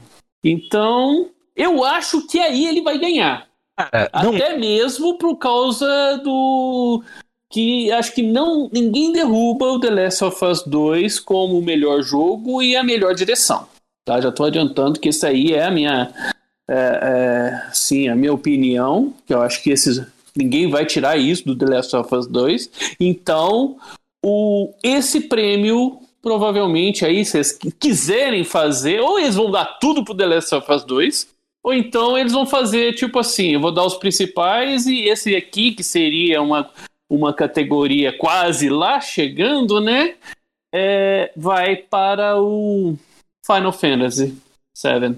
algo- de alguma forma o jogo tem que ser premiado, né? É, eu acho que É, é. eu acredito que sim, eu acredito que esse jogo foi feito para ser premiado, né? Então, É, eu acho que vai ser ele. Se por acaso der zebra, é o Genshin Impact. Ah, é, assim, Genshin Impact, eu vi o jogo, meu irmão tá jogando. O jogo é lindo, mas, cara, não tem como escapar da pecha de ser uma cópia Xerox do último Zelda. É. É uma cópia Sharks mesmo. Assim, ele tem elementos diferentes de jogabilidade, eu vi rodando, eu achei interessantíssimo.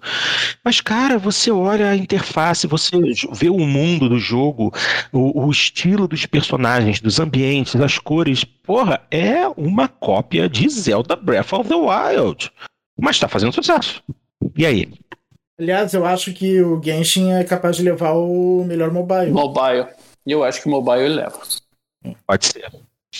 Vamos em frente? Eu, eu, queria até, eu queria até falar do Yakuza, mas deixa pra lá. Esse eu quero experimentar porque eu vi os vídeos, eu achei ele divertidíssimo. E dizem que você não precisa jogar nenhum dos jogos anteriores da franquia pra conhecer e pegar o ritmo. Então, pode ser uma opção. Mas Sim. vamos em frente. Vamos em frente. Próxima categoria: melhor jogo de luta. Vamos lá. Grand Blue Fantasy vs Mortal Kombat 11 Ultimate, Street Fighter V Champion Edition, One Punch Man A Hero Nobody Knows e Under Night in Perfects e Late Clear. Hum, esses eu só posso falar que eu vi e achei bacana. O Mortal Kombat 11, porque é Mortal Kombat 11. Ah, Street Fighter V é uma leve evolução daquilo que já vem desde muito cedo no PlayStation 4. One Punch Man eu vi e achei muito engraçado, mas eu não posso dizer com relação à jogabilidade se ele realmente vale a pena. Grand, Grand Blue Fantasy e Under Night in Birth eu não posso falar nada, porque eu não vi nenhum desses rodando. Eu particularmente iria de Mortal Kombat aqui, mesmo, pelo que eu vi de você poder jogar com Rambo, com Robocop e com Exterminador do Futuro, esse jogo, só por isso, já venceria, na minha opinião. É, eu tenho jogado Mortal Kombat 11 aqui e ele realmente é, a jogabilidade dele é assim, tá cada vez mais fluida, tá cada vez mais sangrento, né? É um jogo assim muito gostoso. Talvez seja o Mortal Kombat mais gostoso que eu já joguei. Tá, ele tá muito legal. Eu acho que, que ele leva, mas eu tô achando mais pela torcida mesmo, porque eu, os outros eu não joguei tá? Nem, nem conheço, mas o Mortal Kombat 11 eu tô assim adorando jogar ele, tá muito legal e realmente colocar assim, eu que fui adolescente na década de 80, que assistia, né, o os, os Esteroids Movie, né? O tempo inteiro, né? O grande sonho ali era ver o embate do Stallone com o Schwarzenegger. E agora, isso aí é um sonho realizado, né? Colocar o Rambo lutando contra o Exterminador. Muito. Então, isso é muito bacana, cara. Acho que não preciso jogar mais nada na minha vida de luta. Isso aí já vale tudo. É, é, realmente, a proposta é muito bacana. E eu vi o, o, Eu tive a oportunidade de ver ontem um vídeo de um, de um youtuber brasileiro jogando todo o modo história do Rambo. Muito foda. Bacanaço. Sim, sim. Certo? Vamos em frente, gente, porque agora é a categoria melhor jogo da Nintendo. Ou quer dizer, é melhor jogo para a família. E aqui a gente tem três títulos com a chancela Nintendo, embora apenas um deles seja realmente da Nintendo. Os títulos são. Eu vou falar primeiro os da Nintendo e depois falo os outros. Animal Crossing Horizons, ok. É Mario Kart Live Home Circuit, que não é da Nintendo, é da Villain Studios. Paper Mario The Origami King, da Intelligent Systems e Nintendo. E aí temos também Crash Bandicoot 4, Fall Guys e Minecraft Dungeons. E a gente já sabe que quem vai levar esse é Animal Crossing, que foi o mais badalado da pandemia, que todo mundo que tinha um Switch comprou e jogou e montou a ilha e convidou os amigos e decorou as casas e pegou as coisas nas árvores e teve que ficar faz, juntando dinheiro para pagar a casa nova pro Tom Nook. E isso todo mundo já sabe. Esse esse tópico aqui, essa categoria, nem adianta discutir. Essa, essa... Eu também não. Só pelo fato dela estar tá concorrendo como o melhor jogo, né? Então já coloca ela como franca favorita é, de, né, nessa categoria. Exatamente. É, é a categoria da Nintendo, então não tem jeito. Vamos lá. Próxima, melhor jogo de estratégia barra simulação. Simulação mesmo, simulação real. Então temos Crusader Kings 3, Desperados 3, Gears Tactics, Flight Simulator e XCOM Chimera Squad. Aqui eu com as mãos, não falo nada.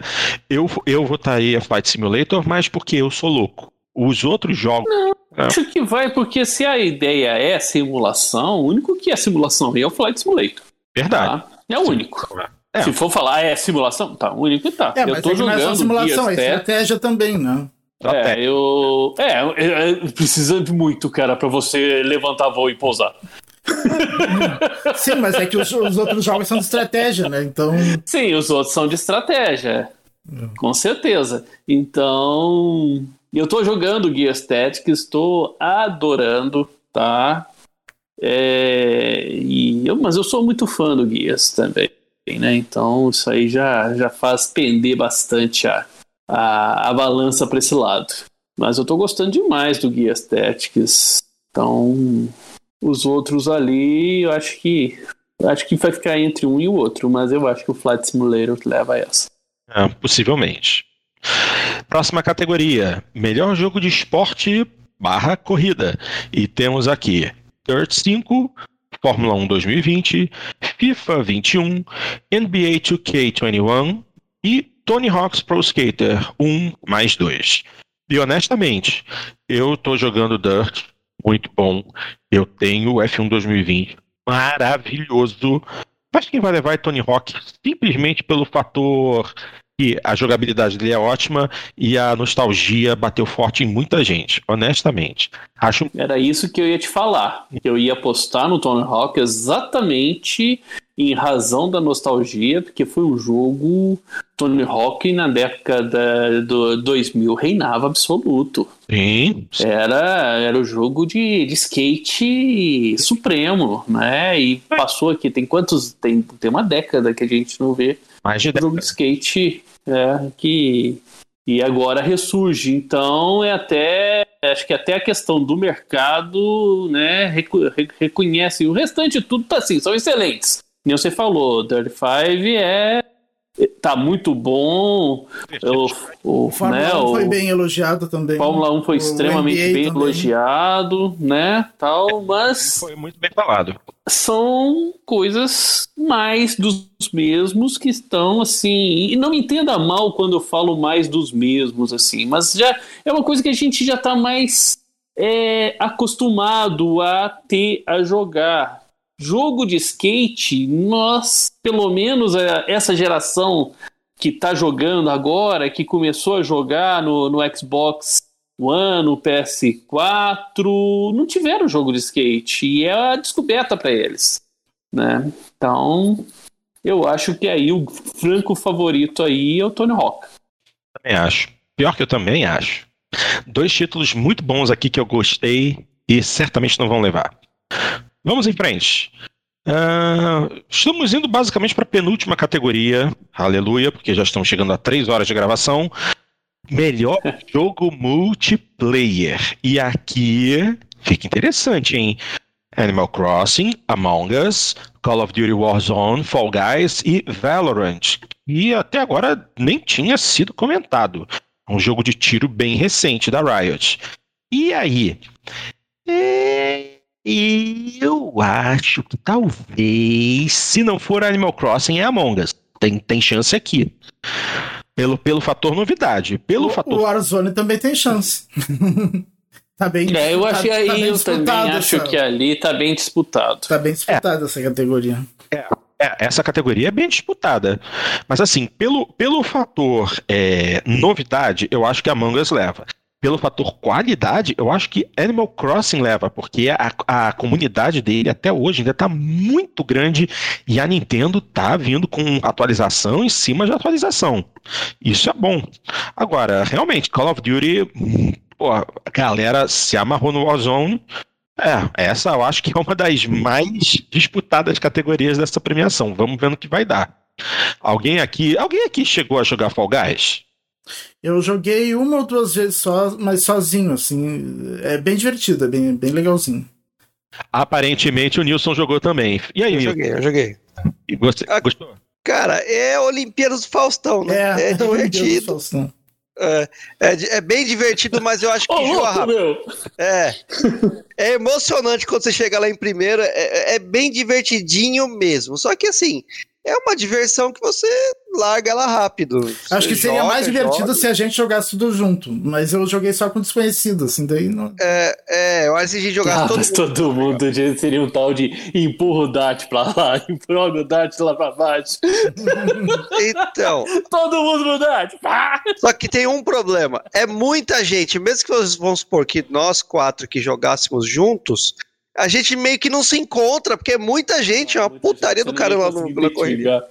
Mas é legal, é legal. É um joguinho bem bacaninha, mas você passa ele rápido. É um, é um hype assim que vai embora rápido. Aquele tipo de jogo que depois que Uau. você joga. O Among. Us é que é bem. O Among Us é, é- é- não, não enjoa tão rápido. O Among Us é bem legal. Bem... O É. Among Us é real- realmente é muito legal, mas é, é aquilo que acho que foi o Xandão que falou. É, ele é legal por, por, por esse negócio de você querer saber que é um impostor e tudo mais, mas como jogo mesmo é Ah, não. porcaria, é- né? Ah, não, sim. é- o jogo em si é simples, mas é legal por essa parte, né? A mecânica de, do impostor, né? É isso aí. Ok, gente. Última categoria, pra gente poder encerrar, porque eu também já estou cansadérrimo querendo dormir. Mas ainda temos que falar do melhor jogo indie de estreia.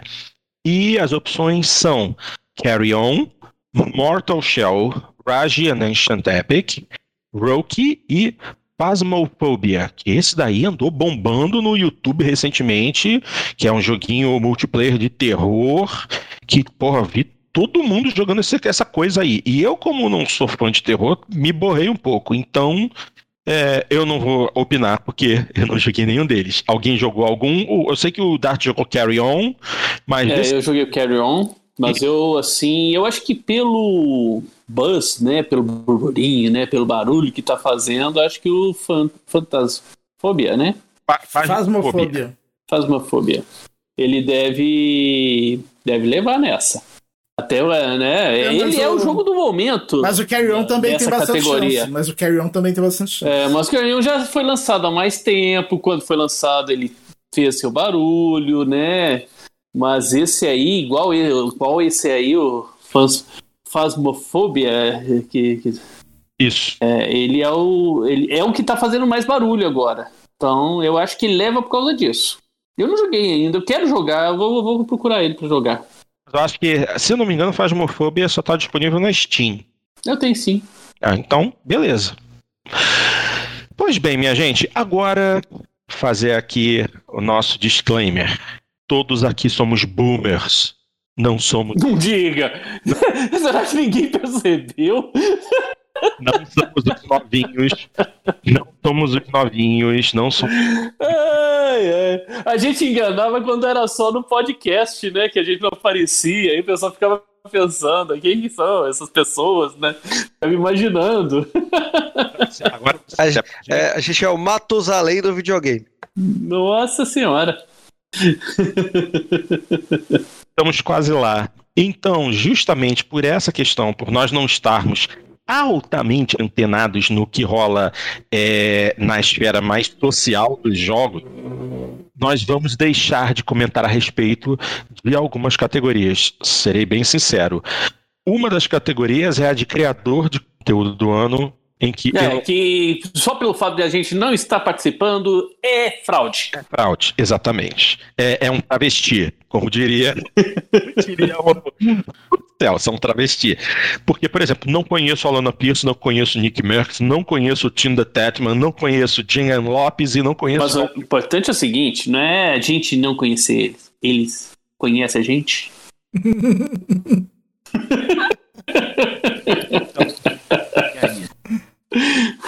E as cinco. E outras cinco. E olha que a gente é o quarto podcast na Estônia. nossos, nossos ouvintes estonos, estonianos, estonos, eu não sei como é que é o termo. Aí, aos estonianos. Muito obrigado. obrigado. As últimas, como eu dizia, as últimas cinco categorias que não temos condições de é, comentar são justamente aquelas que se referem a. O, isso. o, o Cadelin diz que o Trump já tweetou que jogando papo fora é fraude. Ah, eu concordo.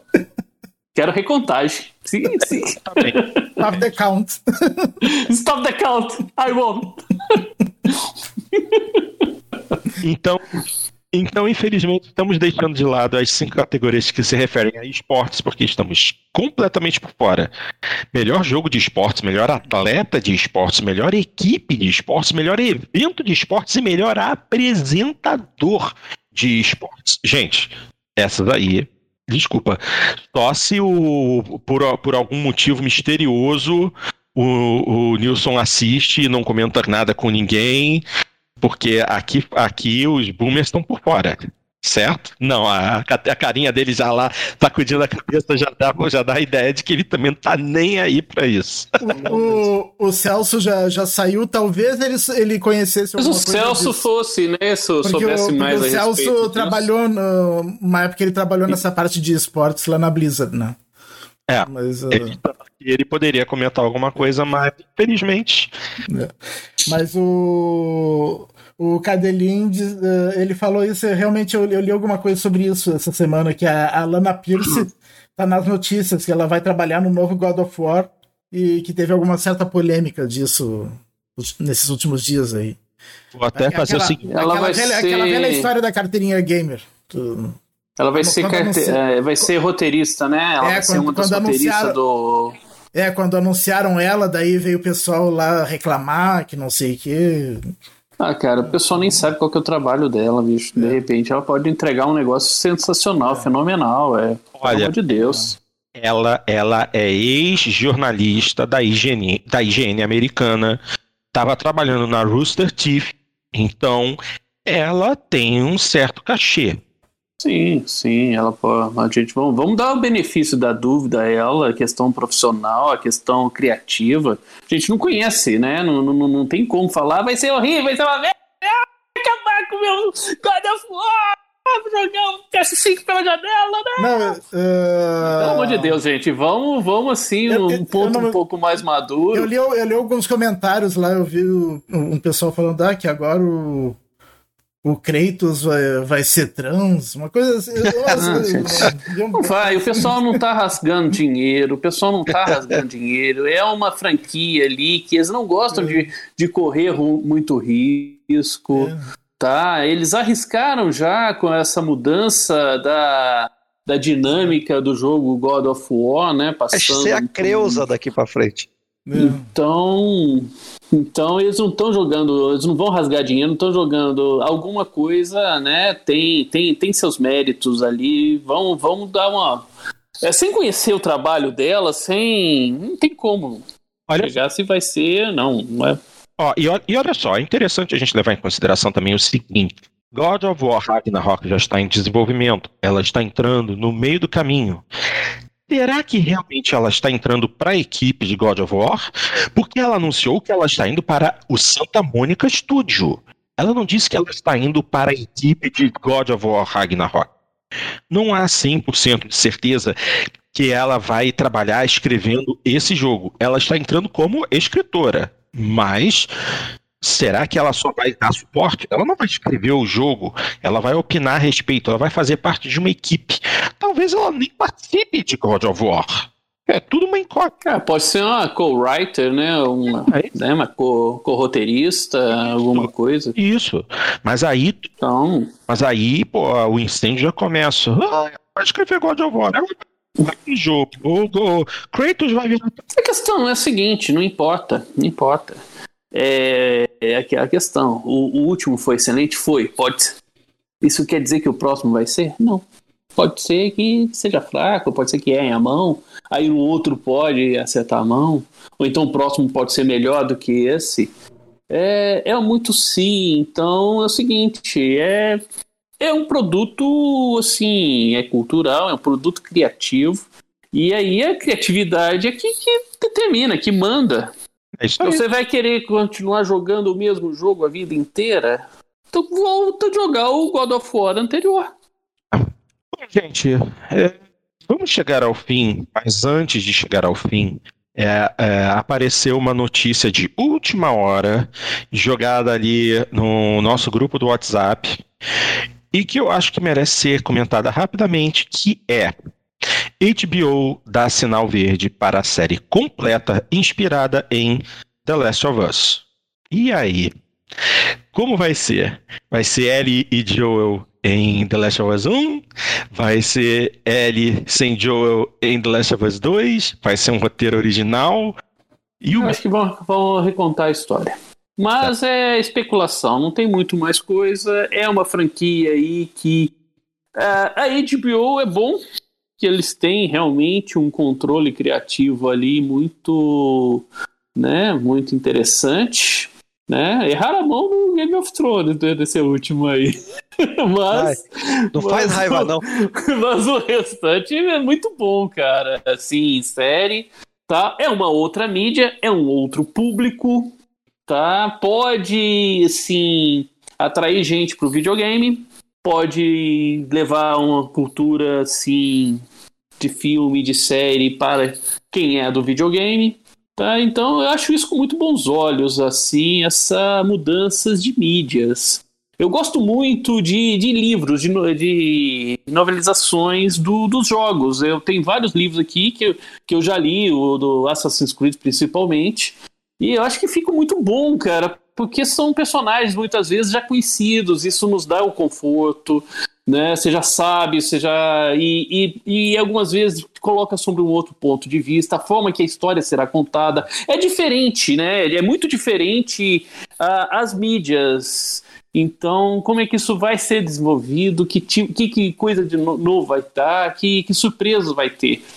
Para quem jogou o jogo todo, se for uma repetição, não vai ter surpresa. Você vai simplesmente você quer ver o jogo com atores reais ali na sua frente, mas seria legal se apresentasse um, alguma surpresa, né? Exatamente. Bom, minha gente, olha só. É... Já estamos com um, um, dos nossos programas mais longos, se não o mais longo. Eu vou perguntar a quem é de direito. Xandão, você quer fazer o seu material de board games agora? A gente faz. Por mim, a gente vai. É, eu acho que já está muito, muito longo. Tá? É... Eu acho que vamos deixar ele para uma próxima, para o pessoal. Ah, então fica fica a questão do board game, porque realmente a gente está mais de três horas falando aqui. É, é isso aí. Já são três. Então, exatamente. Então, eu prometo que na próxima eu venho eu já tenho, já estava tudo roteirizado, mas eu, já está tudo pronto e eu falo isso na próxima, que vai levar mais uns 40 minutos. Semana que vem a gente, a gente arrebenta aí no, no board game. Pois bem, minha gente, estamos então chegando ao final de mais uma edição do Jogando Papo. Se você quer estar na crista da onda e saber quando estaremos publicando ou transmitindo ao vivo, já sabe. Vem aqui embaixo, se você está acompanhando pelo YouTube, clica em inscrever-se. Depois você vai lá, dá o joinha, que o joinha ajuda, e assim você vai sempre ser notificado quando nós formos fazer uma transmissão. Aliás, o Dart tem sido super diligente, porque agora ele está colocando com um dia de antecedência o até link. Dois. Ou até dois, dois dias já. É, o link para quem quiser acompanhar a gente ao vivo. Só, só, é, só queria acrescentar o seguinte, pessoal que está nos escutando, seja pelo podcast ou acompanhando aqui chat, todas críticas, sugestões são muito bem-vindas, tá? Nós lemos tudo e, e, e sejam assim, podem ser se tiver, não estão gostando, falam que nos dá a possibilidade de consertar. Se estão gostando, falam que isso massageia o ego, a gente fica feliz, tá?